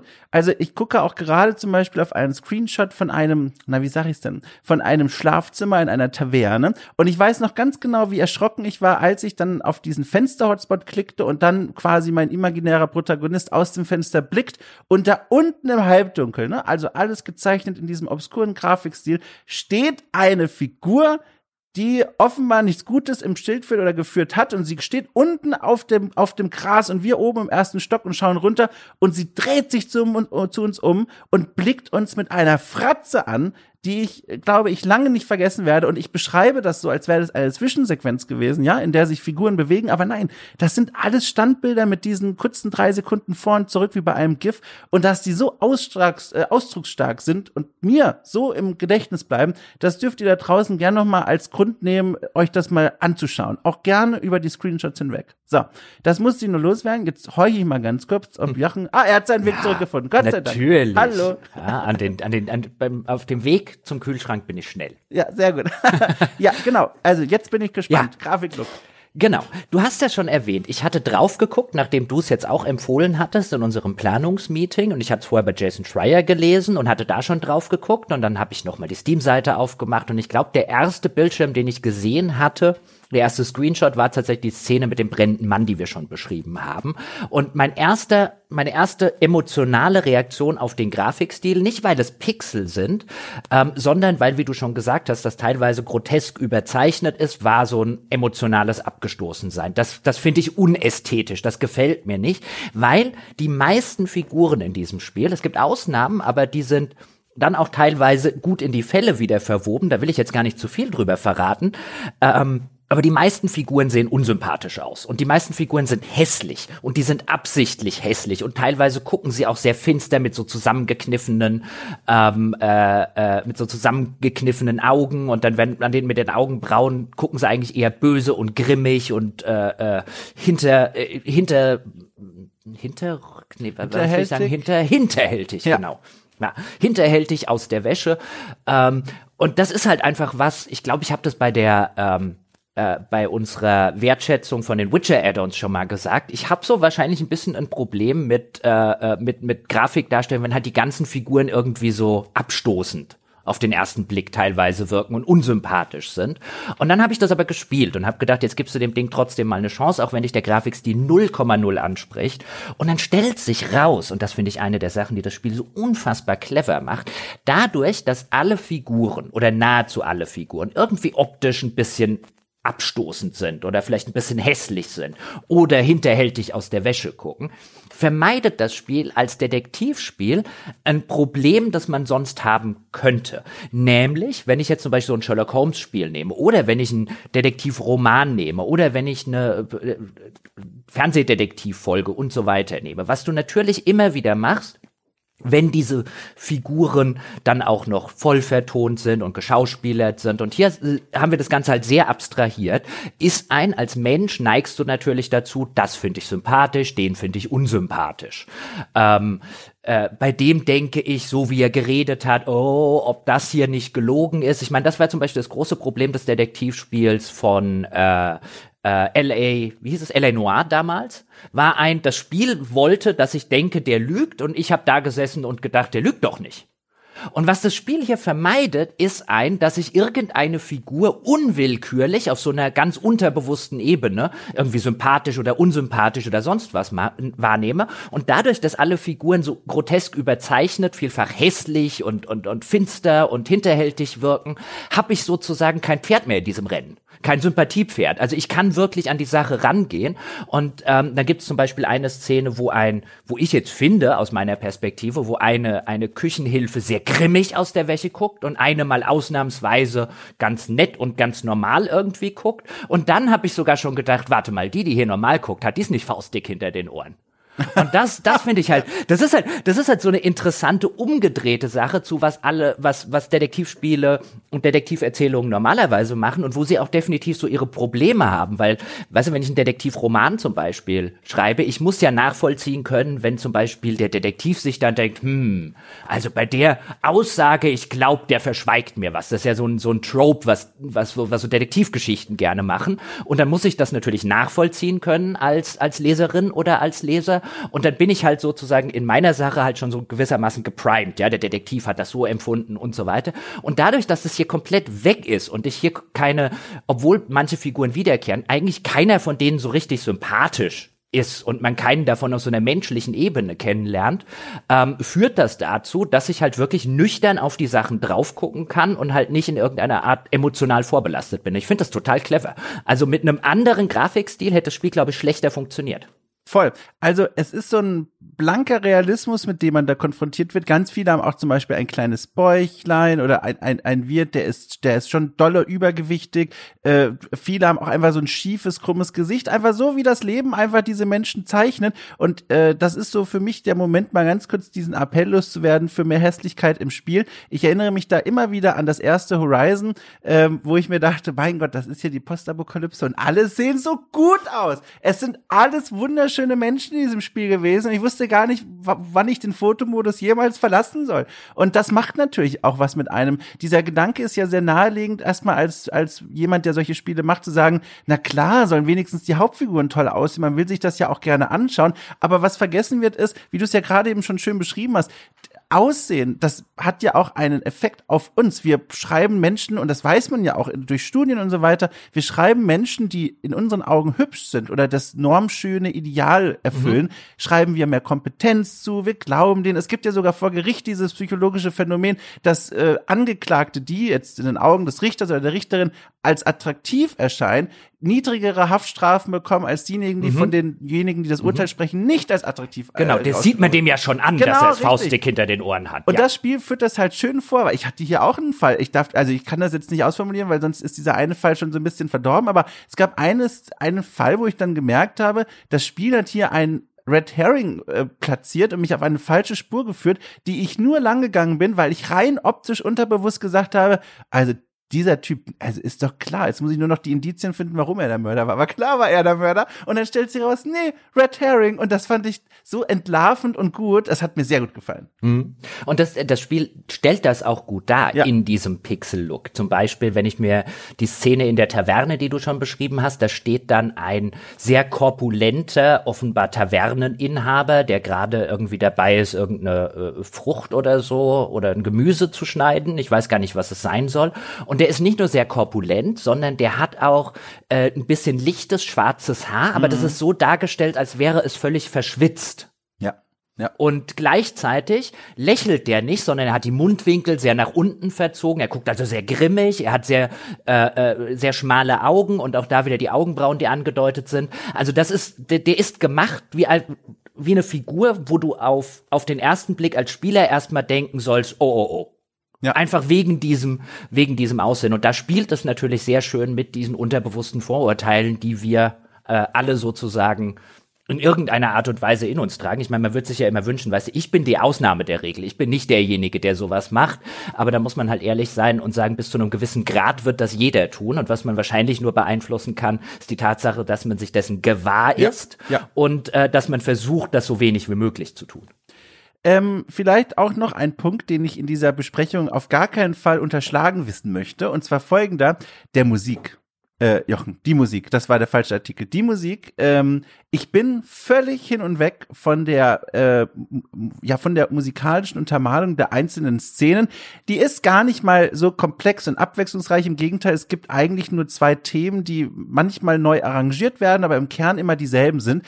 Ich würde es mit meinen unvermögenden Worten beschreiben wollen als eine, weiß ich nicht, das ist auf jeden Fall eine Musik, die, die stellt man sich vor wie in so einem Renaissance-Wohnzimmer. Das ist äh, so ein Cembalo, also ein Renaissance-Klavier quasi, was das spielt. Streicher sind dabei, Trommeln sind dabei. Und das klingt vor allem immer so anschwellend. Es klingt nach so einer Spannungsmusik, die auf einen Höhepunkt zusteuert und so anschwillt und immer größer mhm. wird. Und dann mhm. nimmt es sich wieder zurück und beginnt quasi von vorn dieses Anschwelen. Und das läuft die ganze Zeit in, wie gesagt, unterschiedlichen, leicht unterschiedlichen Arrangements in all diesen Szenen. Und auch das, ich klatsche in die Hände, um diesen Punkt zu unterstreichen und auch das ist, glaube ich, essentiell, damit diese Szenen Spaß machen und man nicht denkt, mein Gott, noch ein Standbild, auf das ich gucke, weil die Musik gibt einem, oder gibt mir zumindest das Gefühl, ich bin der Sache auf der Spur. Auch wenn ich gerade erst angefangen habe, die Zettelchen zu lesen und noch gar keine Ahnung habe, wer hier eigentlich alles anwesend ist. Die Musik gibt mir das Gefühl, ich bin schon auf der richtigen Spur, ich löse gerade einen Fall, ich bin Sherlock Dom, es fühlt sich richtig gut an. Und ich finde, das ist was, was man auch nochmal hier lobend herausheben muss. Die Musik Musik trägt dazu bei, dass die Fälle vielleicht sogar noch spannender sind, als sie eigentlich wären. Ja, da stimme ich völlig zu. Die Musik, also was die Musik für mich macht, ist ein, man kann sich vielleicht ein bisschen vorstellen, wie aus altertümlichen Schwarz-Weiß-Detektivgeschichten, oh, vielleicht ja. auch mhm. teilweise aus Schwarz-Weiß-Horrorfilmen, nämlich es hat halt das typische die typischen Instrumentalisierungen, die du schon genannt hast, mit den Streichern und so weiter. Und es ist halt immer oder geht gerne auf so eine dramatische ja. Note. Vielleicht wie man das jetzt kennt bei Psycho, wenn dann äh, kurz bevor der Vorhang zur Seite gezogen wird und die junge Frau dann äh, äh, mehrfach erstochen wird. Ein bisschen in diese Richtung geht es. So, das ist die ganze Zeit so unterschwellig kurz vor dem sozusagen äh, Klimax, ja, äh, bevor dann was passiert. Und das, das sorgt dafür, dass das Ganze so, so ein Spannungslevel, finde ich, sehr hoch hält auf ja. so einer musikalischen Ebene. Und man immer irgendwie, wie du schon gesagt hast, du denkst dann so, ich bin kurz davor, jetzt auf die große Lösung zu kommen, weil die Musik, ähm, was sie, was sie sozusagen bei mir dann emotional auslöst und durch die ähm, äh, durch die durch die Ähnlichkeiten eben zu solchen Filmen, wie ich gerade genannt habe, die sorgt irgendwie immer dafür, dass ich immer denke, ich stehe kurz vor kurz bevor was passiert. Ja, ja. Also wirklich, und das ist, ja. also man könnte sie jetzt dafür kritisieren, dass es halt wirklich immer dasselbe in unterschiedlichen Arrangements ist, aber die ist mir zumindest in den fünf bis sechs Stunden, die ich gebraucht habe, auch nicht langweilig geworden. Sie unterfüttert dieses Spielgefühl sehr schön. Ich bin aber wirklich froh, dass ich über dieses Spiel gestolpert bin. Das haben wir am Anfang gar nicht gesagt. Ich, ich gucke jetzt noch mal nach für den aktuellen Wert. Ich habe mir das schon vor einigen Tagen mal aufgeschrieben, aber jetzt schaue ich noch mal nach. Ja, immer noch so um die 1600 Reviews auf Steam. Die haben sich bei äußerst positiv eingependelt. Es hat also schon sein Publikum so gefunden, aber ich 99 Prozent sind positiv. Ja. Also das ist bei über 1000 Reviews schon mal eine Ansage. Voll. Und es hat also sein, sein Publikum, auch seine Nische wohl gefunden. Und ich bin so froh, dass das nie an mir vorbeigerauscht ist, weil ich habe es auch in einem Wishlist-Podcast hier schon erzählt, wo ich das Spiel, glaube ich, zum ersten Mal überhaupt genannt habe. Das ist mir einfach so vor die, vor die Schnute gesprungen und hat mich so festgenagelt mit seinem Look. Und ich glaube, wenn ich das verpasst hätte, das hätte ich richtig schade gefunden. Also, das ist so, ein, so eine Erfahrung gewesen, an die werde ich echt noch ein bisschen zurückdenken. Also das ist definitiv mein Geheimtipp des Jahres 2022 ja. und für alle Menschen, die entsprechende Englischfähigkeiten besitzen äh, und ein Grundinteresse an so Murder Mysteries, äh, Mordfällen, Kriminal und Co. ist das eine äh, ist das eine ein eindeutige äh, äh, Spielenempfehlung für 18 Euro, die es derzeit auf Steam kostet. Also um da jetzt mal die Wertschätzung schon vorwegzunehmen. Mhm. Ich bin, bin sehr begeistert von dem Spiel und ich glaube, das ist eins der Spiele, das ich in den nächsten Jahren häufig nennen werde, wenn, ähm, äh, wenn die Sprache nach Puzzlespielen, Rätselspielen oder insbesondere halt Detektivspielen stattfindet. Auch wenn wir hier ja gar keine Figur eines Detektivs besitzen, aber wir lösen halt ständig Mordfälle. Ähm, insofern passt das da natürlich in dieses Genre äh, perfekt rein. Und ich bin auch sehr, sehr froh, dass du mich dann noch mal draufgestoßen hast. Ja, gerne. Sonst wäre das am Ende an mir vorbeigegangen. Es gibt übrigens auch, das an dieser Stelle erwähnt, eine Demo, ja. die man sich bei Steam runterladen kann. Also wen das, äh, wen das interessiert, aber wer nicht weiß, ob er dafür 18 Euro ausgeben will, der kann auch, äh, kann sich eine Demo, das sei an dieser Stelle dazu gesagt, auch runterladen. Und spätestens das würde ich halt wirklich jedem mal empfehlen. Also wenn man sich da so ein bisschen drauf einlassen kann, ach, ich bin hin, ich bin immer noch hin und weg. Ja, good job an Andrei und Ernest. Ich hoffe, ich habe es richtig ausgesprochen. So heißen die beiden Brüder, die das Spiel gemacht haben. Übrigens, auch das, jetzt kommen wir schon wieder auf diesen Look, aber ich muss es nochmal sagen, dieser Look hat auch nochmal diese Besonderheit auch da. Ich muss von mir aussprechen, weil ich das den Leuten da draußen nicht unterstellen will. Aber man guckt sich das an und denkt sich, okay, das ist wahrscheinlich so ein Erstlingswerk. Ne? Es sieht irgendwie einfach gemacht aus. Das ist bestimmt so ein Ding, da wagt sich jemand jetzt mal hinein in die Welt der Programmierung, ist halt Quatsch. Beide sind jeweils seit über zehn Jahren in dieser Branche unterwegs, habe ich in einem Interview nachgelesen, äh, und haben Erfahrung mit sowas. Und die haben absichtlich sich für diesen Stil entschieden und gesagt, so, jetzt machen wir einfach mal. Und auch das wieder hat meine Erwartung völlig übertroffen, nachdem ich die Screenshots angeschaut habe. Schön. Ja, definitiv. Haben wir jetzt noch an der Stelle was, was wir so, wo wir nochmal auf eine Metatangente abbiegen wollen können. Was hast du noch dastehen auf deinem Zettel? Ich fürchte, ich fürchte, ich habe den Zettel in Gänse vorgelesen, Jochen. oh, dann wird das heute mal ausnahmsweise ein kürzerer Sonntagspodcast. Ich könnte weil, dich, ja, ja, Entschuldigung, ich wollte dich nicht unterbrechen, aber was tatsächlich jetzt für mich noch interessant wäre, vielleicht von dem Spiel weggehen. Mhm. Und vielleicht können mhm. wir damit noch die Leute, die schon jetzt mit einem Fuß aus dem Boot draußen waren, noch mal kurz zurückholen, weil das interessiert mich auch ganz aufrichtig. Du kennst dich ja jetzt aus mit Detektivspielen. Du hast jetzt einige gespielt, ne? Du, du weißt, hast du eine kleine Übersicht zumindest wenn ich jetzt als jemand davor sitze und mir denke, okay, dieses Spiel hat doch in mir jetzt äh, diese Lust geweckt an dem Genre, an diesem Herumrätseln vor dem Bildschirm, was, und da, ich bin mir auch sicher, damit bin ich nicht der Einzige da draußen, was ist denn jetzt quasi die nächste Busstation, wo ich hinfahren sollte? Kannst du mir anhand deines Erfahrungsschatzes ein Spiel empfehlen und sagen, so, wenn dir das jetzt gefallen hat, das wird zwar nicht das gleiche sein, aber das ist ein Detektivspiel, das wird dich auch auf eine Weise glücklich machen. Hast du da was für mich? Oh, da habe ich sogar einiges. Oh, schön. Ja, einiges. Und zwar insbesondere, der ist halt sehr, äh, sehr, sehr, sehr prominent, der gute Herr Sherlock Holmes, ja. äh, gerade bei den Spielen. Ähm, da würde ich sagen, alles von Sherlock Holmes. Ja, das fang an mit The Mystery of the Mummy, das kann man überspringen von 2002. 2004 kam dann The Case of the Silver Earring.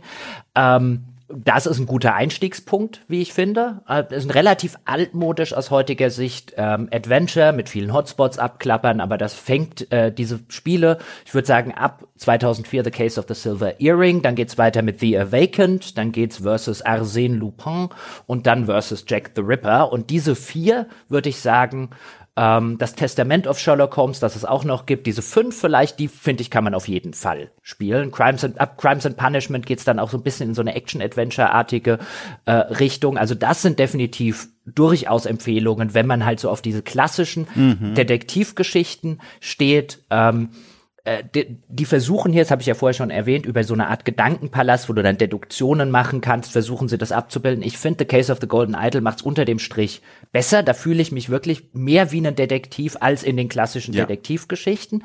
Ähm, Sherlock Holmes macht halt einige Sachen, die Sherlock Holmes Spiele machen halt einige Sachen, die echt interessant sind, zum Beispiel das Versus Jack the Ripper. Das würde ich nicht als Einstieg empfehlen, weil damit man weiß, wie die Spiele funktioniert, würde ich immer empfehlen, Spiel eins oder zwei davor. Weil was das Jack the Ripper interessant macht, ist, ähm, es nimmt halt diesen realen Fall des Jack the Ripper und es lässt dir aber die eigene sozusagen ähm, die, die, eigene Erklärung, wer ist der Jack the Ripper. Also mhm, je nachdem, mhm. wie du das spielst und welche Schlüsse du ziehst, kommt bei dir ein anderer Jack the Ripper raus als bei mir. Und was das Spiel macht, ist, nimmt sich so die historischen Verdachtspersonen heraus, die es ja gibt, die die Geschichtswissenschaft und teilweise damals so die Zeitgenossen äh, äh, so als Verdächtige für diese berühmte Jack the Ripper-Figur genommen haben. Es nimmt sich sozusagen die Hauptverdächtigen und wer bei dir der Jack the Ripper ist, ähm, ist dann halt sozusagen dein Jack the Ripper. Mhm. Und das finde ich halt, äh, finde ich halt sehr schlau und sehr, sehr interessant gemacht, wenn man das dann zum Beispiel vergleicht äh, mit den historischen Figuren. Ähm, dann habe ich aber, wenn dir solche Spiele gefallen, du stehst ja auf Pixel-Look. Oh, ich ahne schon was. Fängt es mit R an? Mit R? Okay, dann lass dich nicht irritieren. nee, was wäre denn mit R? Äh, ein Spiel, das ich eingeworfen hätte, ohne es bisher gespielt zu haben, deswegen nur mit großer Vorsicht, aber es hat einen fantastischen Leumund und zwar Return of the Oprah Din. Ähm, hast du das schon gehört, Jochen? Ja, natürlich. Sehr gut. Das wollte ich auch noch ansprechen, weil Ach. bestimmt jetzt einige Leute da draußen sitzen und sagen, warum haben sie noch nicht Return of the Obra Dinn erwähnt? Ja.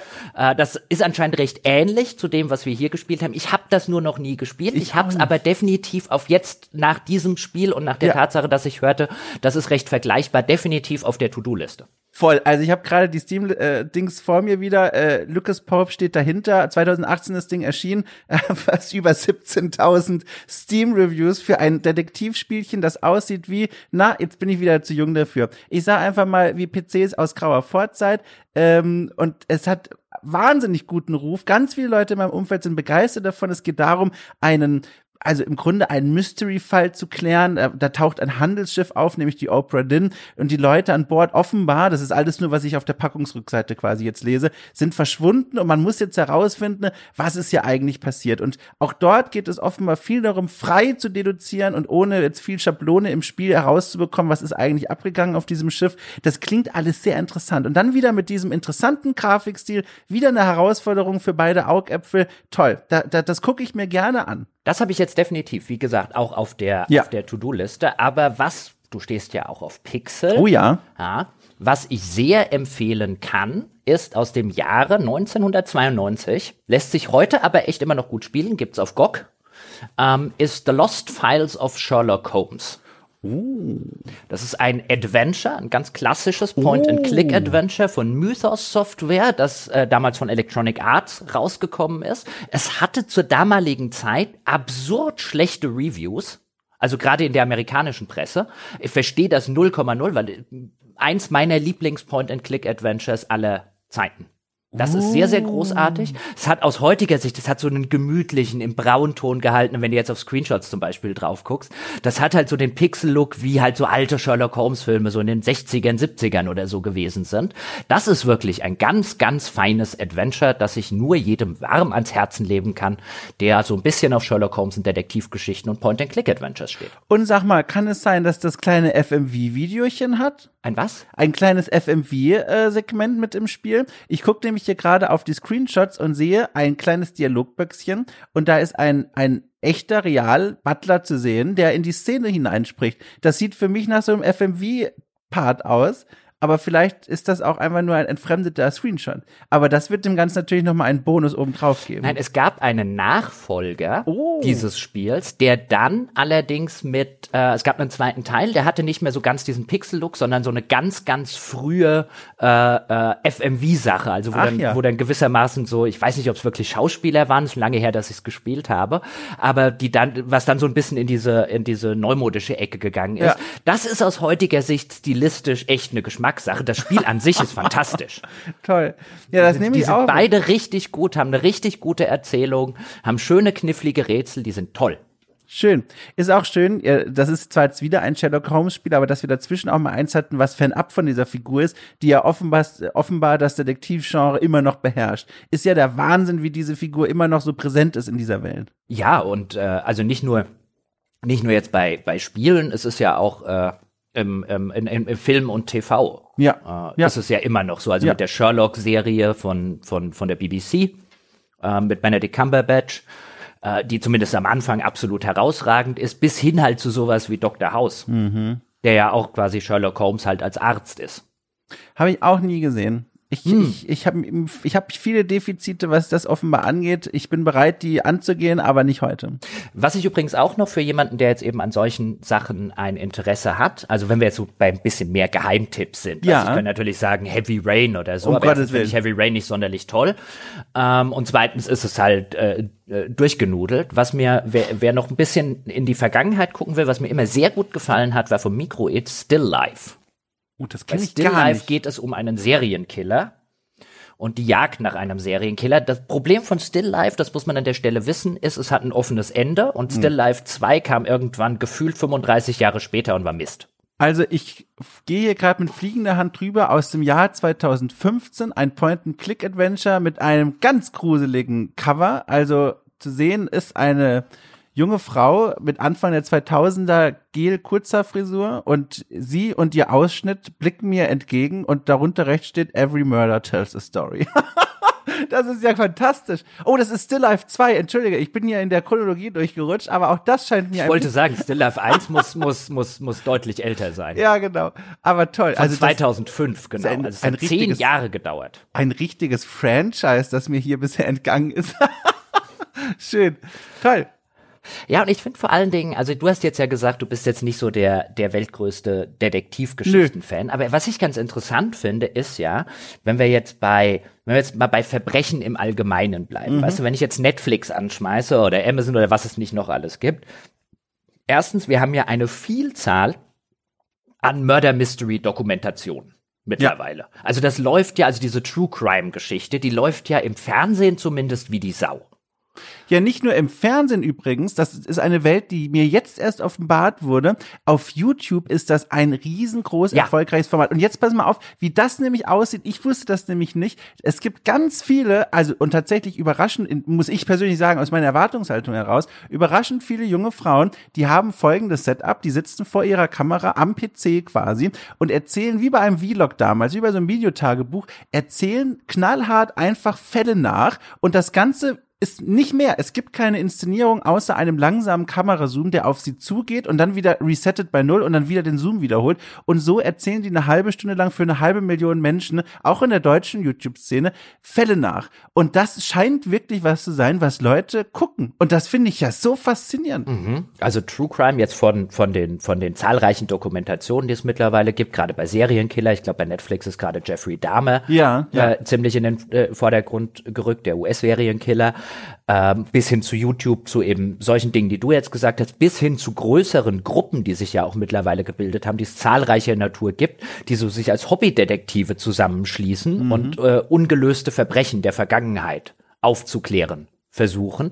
Also ähm, wenn wir jetzt auch mal die ganze fiktive Sache weglassen und ich meine fiktive Ermittler, wenn wir es mal äh, äh, als Oberbegriff äh, sach, äh, sagen, äh, fiktive Ermittler spielen ja sowohl in der Literatur als auch in Film und Fernsehen immer noch eine erheblich große Rolle. Also das klassische Krimi-Genre in Deutschland mit Tatort, äh, Polizeiruf 110 und was es da nicht noch alles gibt, in den USA auch ebenfalls ziemlich groß.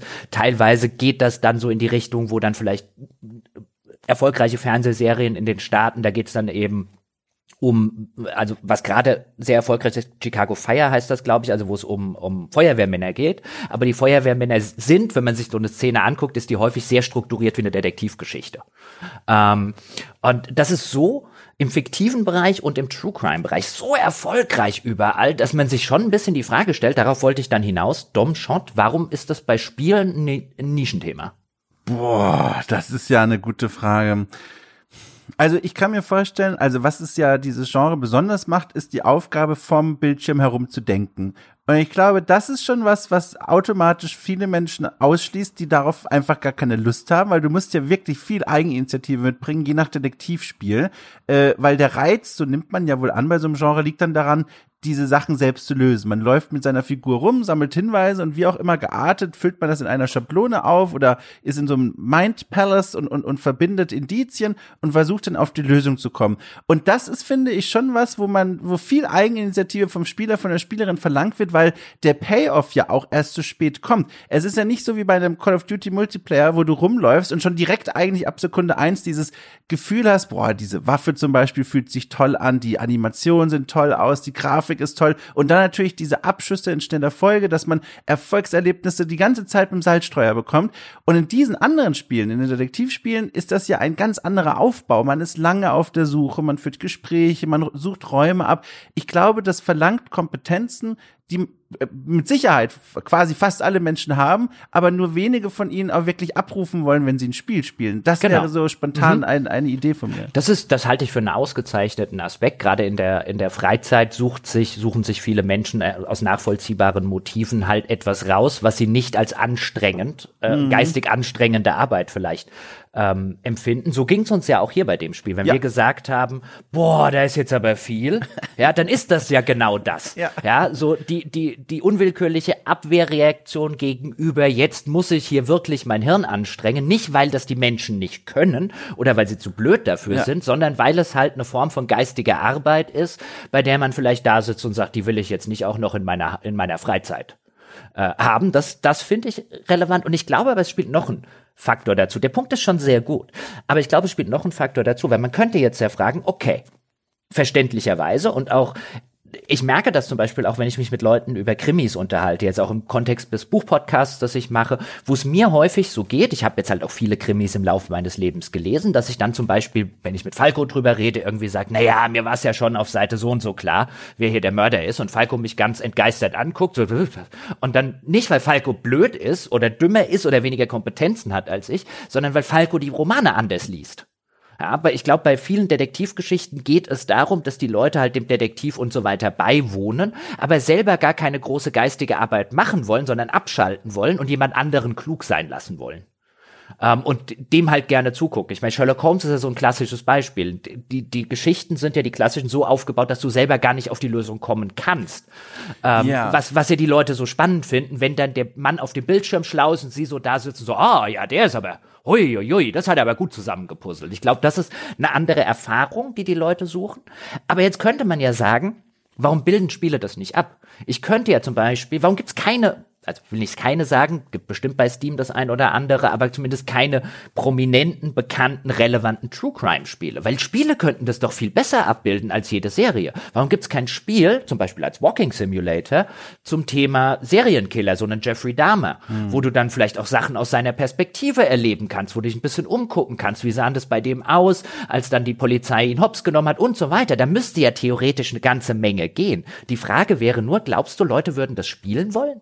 Ich, ich, boah, schwer zu sagen. Ich, ich glaube, es liegt schon eine Faszination darin, auch wenn man sich mal überlegt, man könnte ja auch mal die Seiten wechseln in so einem Spiel und sagen, jetzt ist man die Person, man muss ja das Verbrechen selbst gar nicht zeigen, aber jetzt geht es darum, Spuren zu verwischen zum Beispiel. Man hat ein bestimmtes Zeitfenster und Vorkehrungen, die man treffen kann. Und irgendwann kommt die Polizei oder der Detektiv und dann guckt man quasi aus der Gottperspektive zu, wie die jetzt versuchen, dich zu finden oder die Spuren aufzudecken. Ich stelle mir das schon spannend vor, aber ich glaube, es muss mal jemand machen. Und das ist ja dann immer diese Hürde, über die irgendjemand mal zuerst springen muss und potenziell da super viel Geld und Energie und womöglich sogar einen Arbeitsplatz verlieren könnte.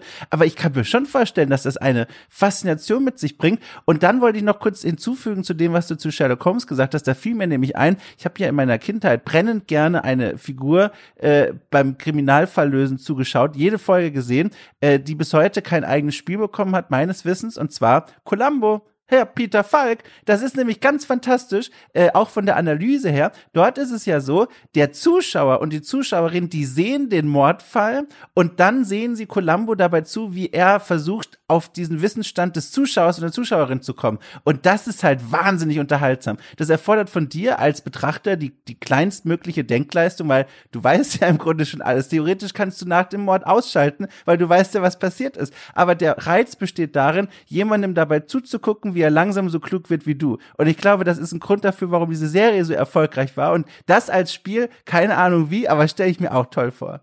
Du weißt ja, wenn man Columbo rückwärts guckt, das ist ja. eine Geschichte über einen Mann, der einem anderen Mann so lange auf den Sack geht, bis der jemanden umbringt. Sehr gut, sehr gut, ja. Ähm, aber Columbo ist tatsächlich ein schönes Beispiel. Ich, ich also habe jetzt nichts gegen Columbo. Ich sage ja. nicht, dass das schlechte Unterhaltung ist. Es gibt die ein oder anderen Folgen, zum Beispiel die mit Johnny Cash, die ich tatsächlich sehr gerne mag. Finde ich großartig, da mit dem Fallschirm und was weiß ich noch nicht alles.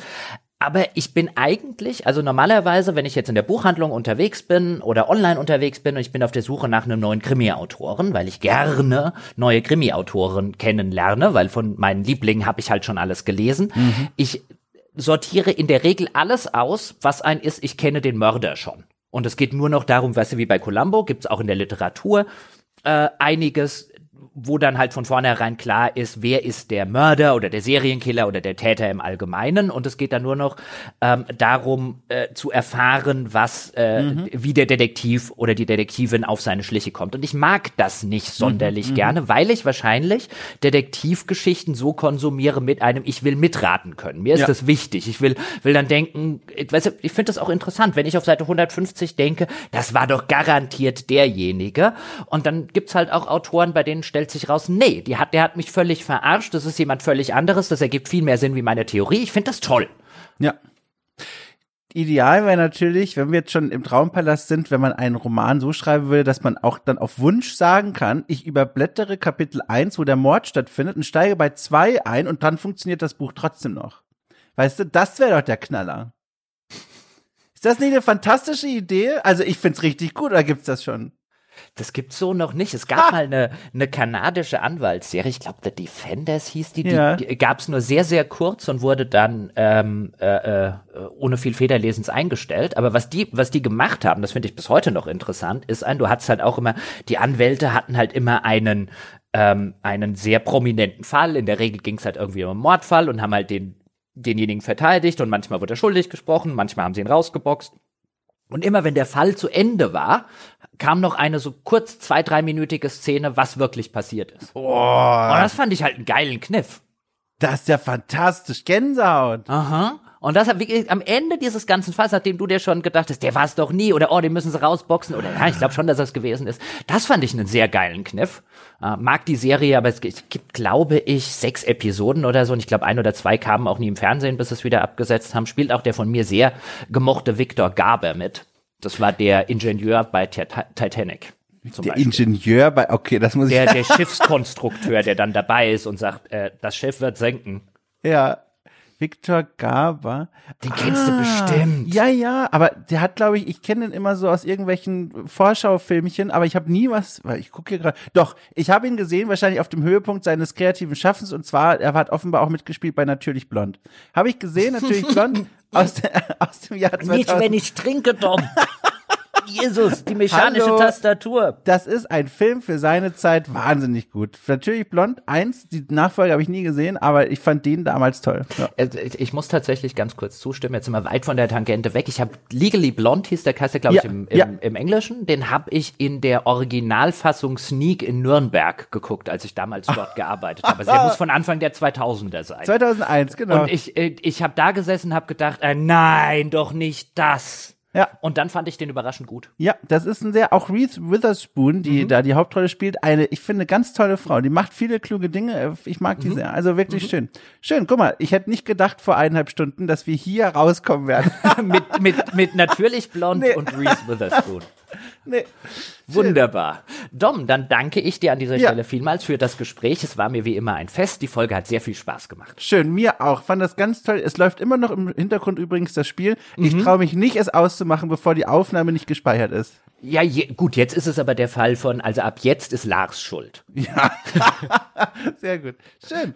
Nein, natürlich nicht. Meine Damen und Herren, Ihnen auch vielen Dank fürs Zuhören. Ich hoffe, es hat euch ein bisschen Spaß gemacht. Ich hoffe, wir konnten euch da vielleicht einen kleinen Ode ein bisschen näher bringen. Und wenn es nicht eure Sorte Spiel ist, hat es trotzdem ein bisschen Spaß gemacht und war interessant, mal so ein ungewöhnliches Spiel auch hier in einer größeren Breite natürlich im Sonntagspodcast zu besprechen.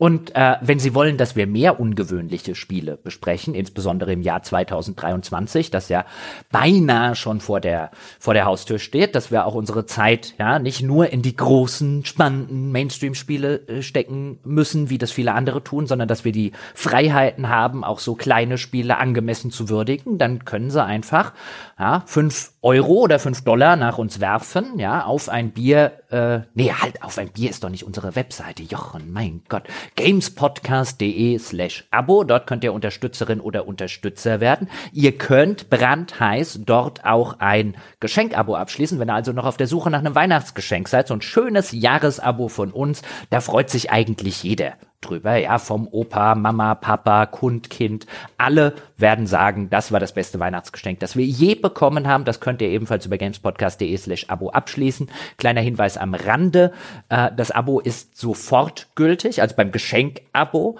Ähm, deswegen äh, äh, guckt euch den korrekten Zeitpunkt aus. Uns hat in der Zwischenzeit Steady gesagt, dass sie dran arbeiten, dass das vielleicht noch dieses Jahr mit einem Wunschtermin starten kann. Das ist bislang aber noch nicht passiert. Schauen Sie einfach dann in die FAQs bei Steady, wenn Sie das hier hören und gucken Sie, was da drin steht. Geht aber alles ganz einfach. Ebenfalls würden wir uns freuen, wenn Sie bei uns im besten Spieleforum vorbeischauen unter forum.gamespodcast.de Dort können Sie mit uns und mit anderen netten, interessierten Leuten über das schönste Hobby der Welt plaudern, über diese Folge, über andere Spielethemen. Wir würden uns freuen, euch dort zu sehen. Das war's für diese Woche, naja, gut, ich könnte noch sagen, aber das sagen wir ja immer, aber ich sage es jetzt trotzdem nochmal dazu. Wir freuen uns auch immer sehr, wenn Sie uns irgendwo, wo auch immer Sie uns hören, eine Bewertung geben können ja, eine verdiente Fünf-Sterne-Bewertung, wie wir seit Anfang dieses Projektes sagen. Das hilft diesem Podcast sichtbar zu bleiben, das hilft diesem Podcast neue Hörerinnen und Hörer zu gewinnen. Und viele von euch machen das auch schon ganz angestrengt. Wir haben neulich Daten von Spotify, wo wir ja auch seit einigen Monaten auch mit unserem Bäckerprogramm sind. Und äh, bei Spotify hieß es, da kriegt man am Jahresende, kriegt man immer so ein paar Abrechnungsdaten äh, und so ein paar Abrechnungsstatistiken, wie ist das Jahr so gelaufen. Und da waren wir unter den Top 5 Prozent weltweit was die Weiterempfehlungsquote angeht. Und deswegen, meine Damen und Herren, Hut ab, reife Leistung, vielen Dank dafür. Machen Sie gerne so weiter. Wir hören uns in 14 Tagen, nein, nicht in 14 Tagen, in einer Woche wieder. Ja, oder eben bei unseren Unterstützerinhalten. Mein Gott, zwei schlappe Seppel hauen echt ordentlich rein. Bis dahin.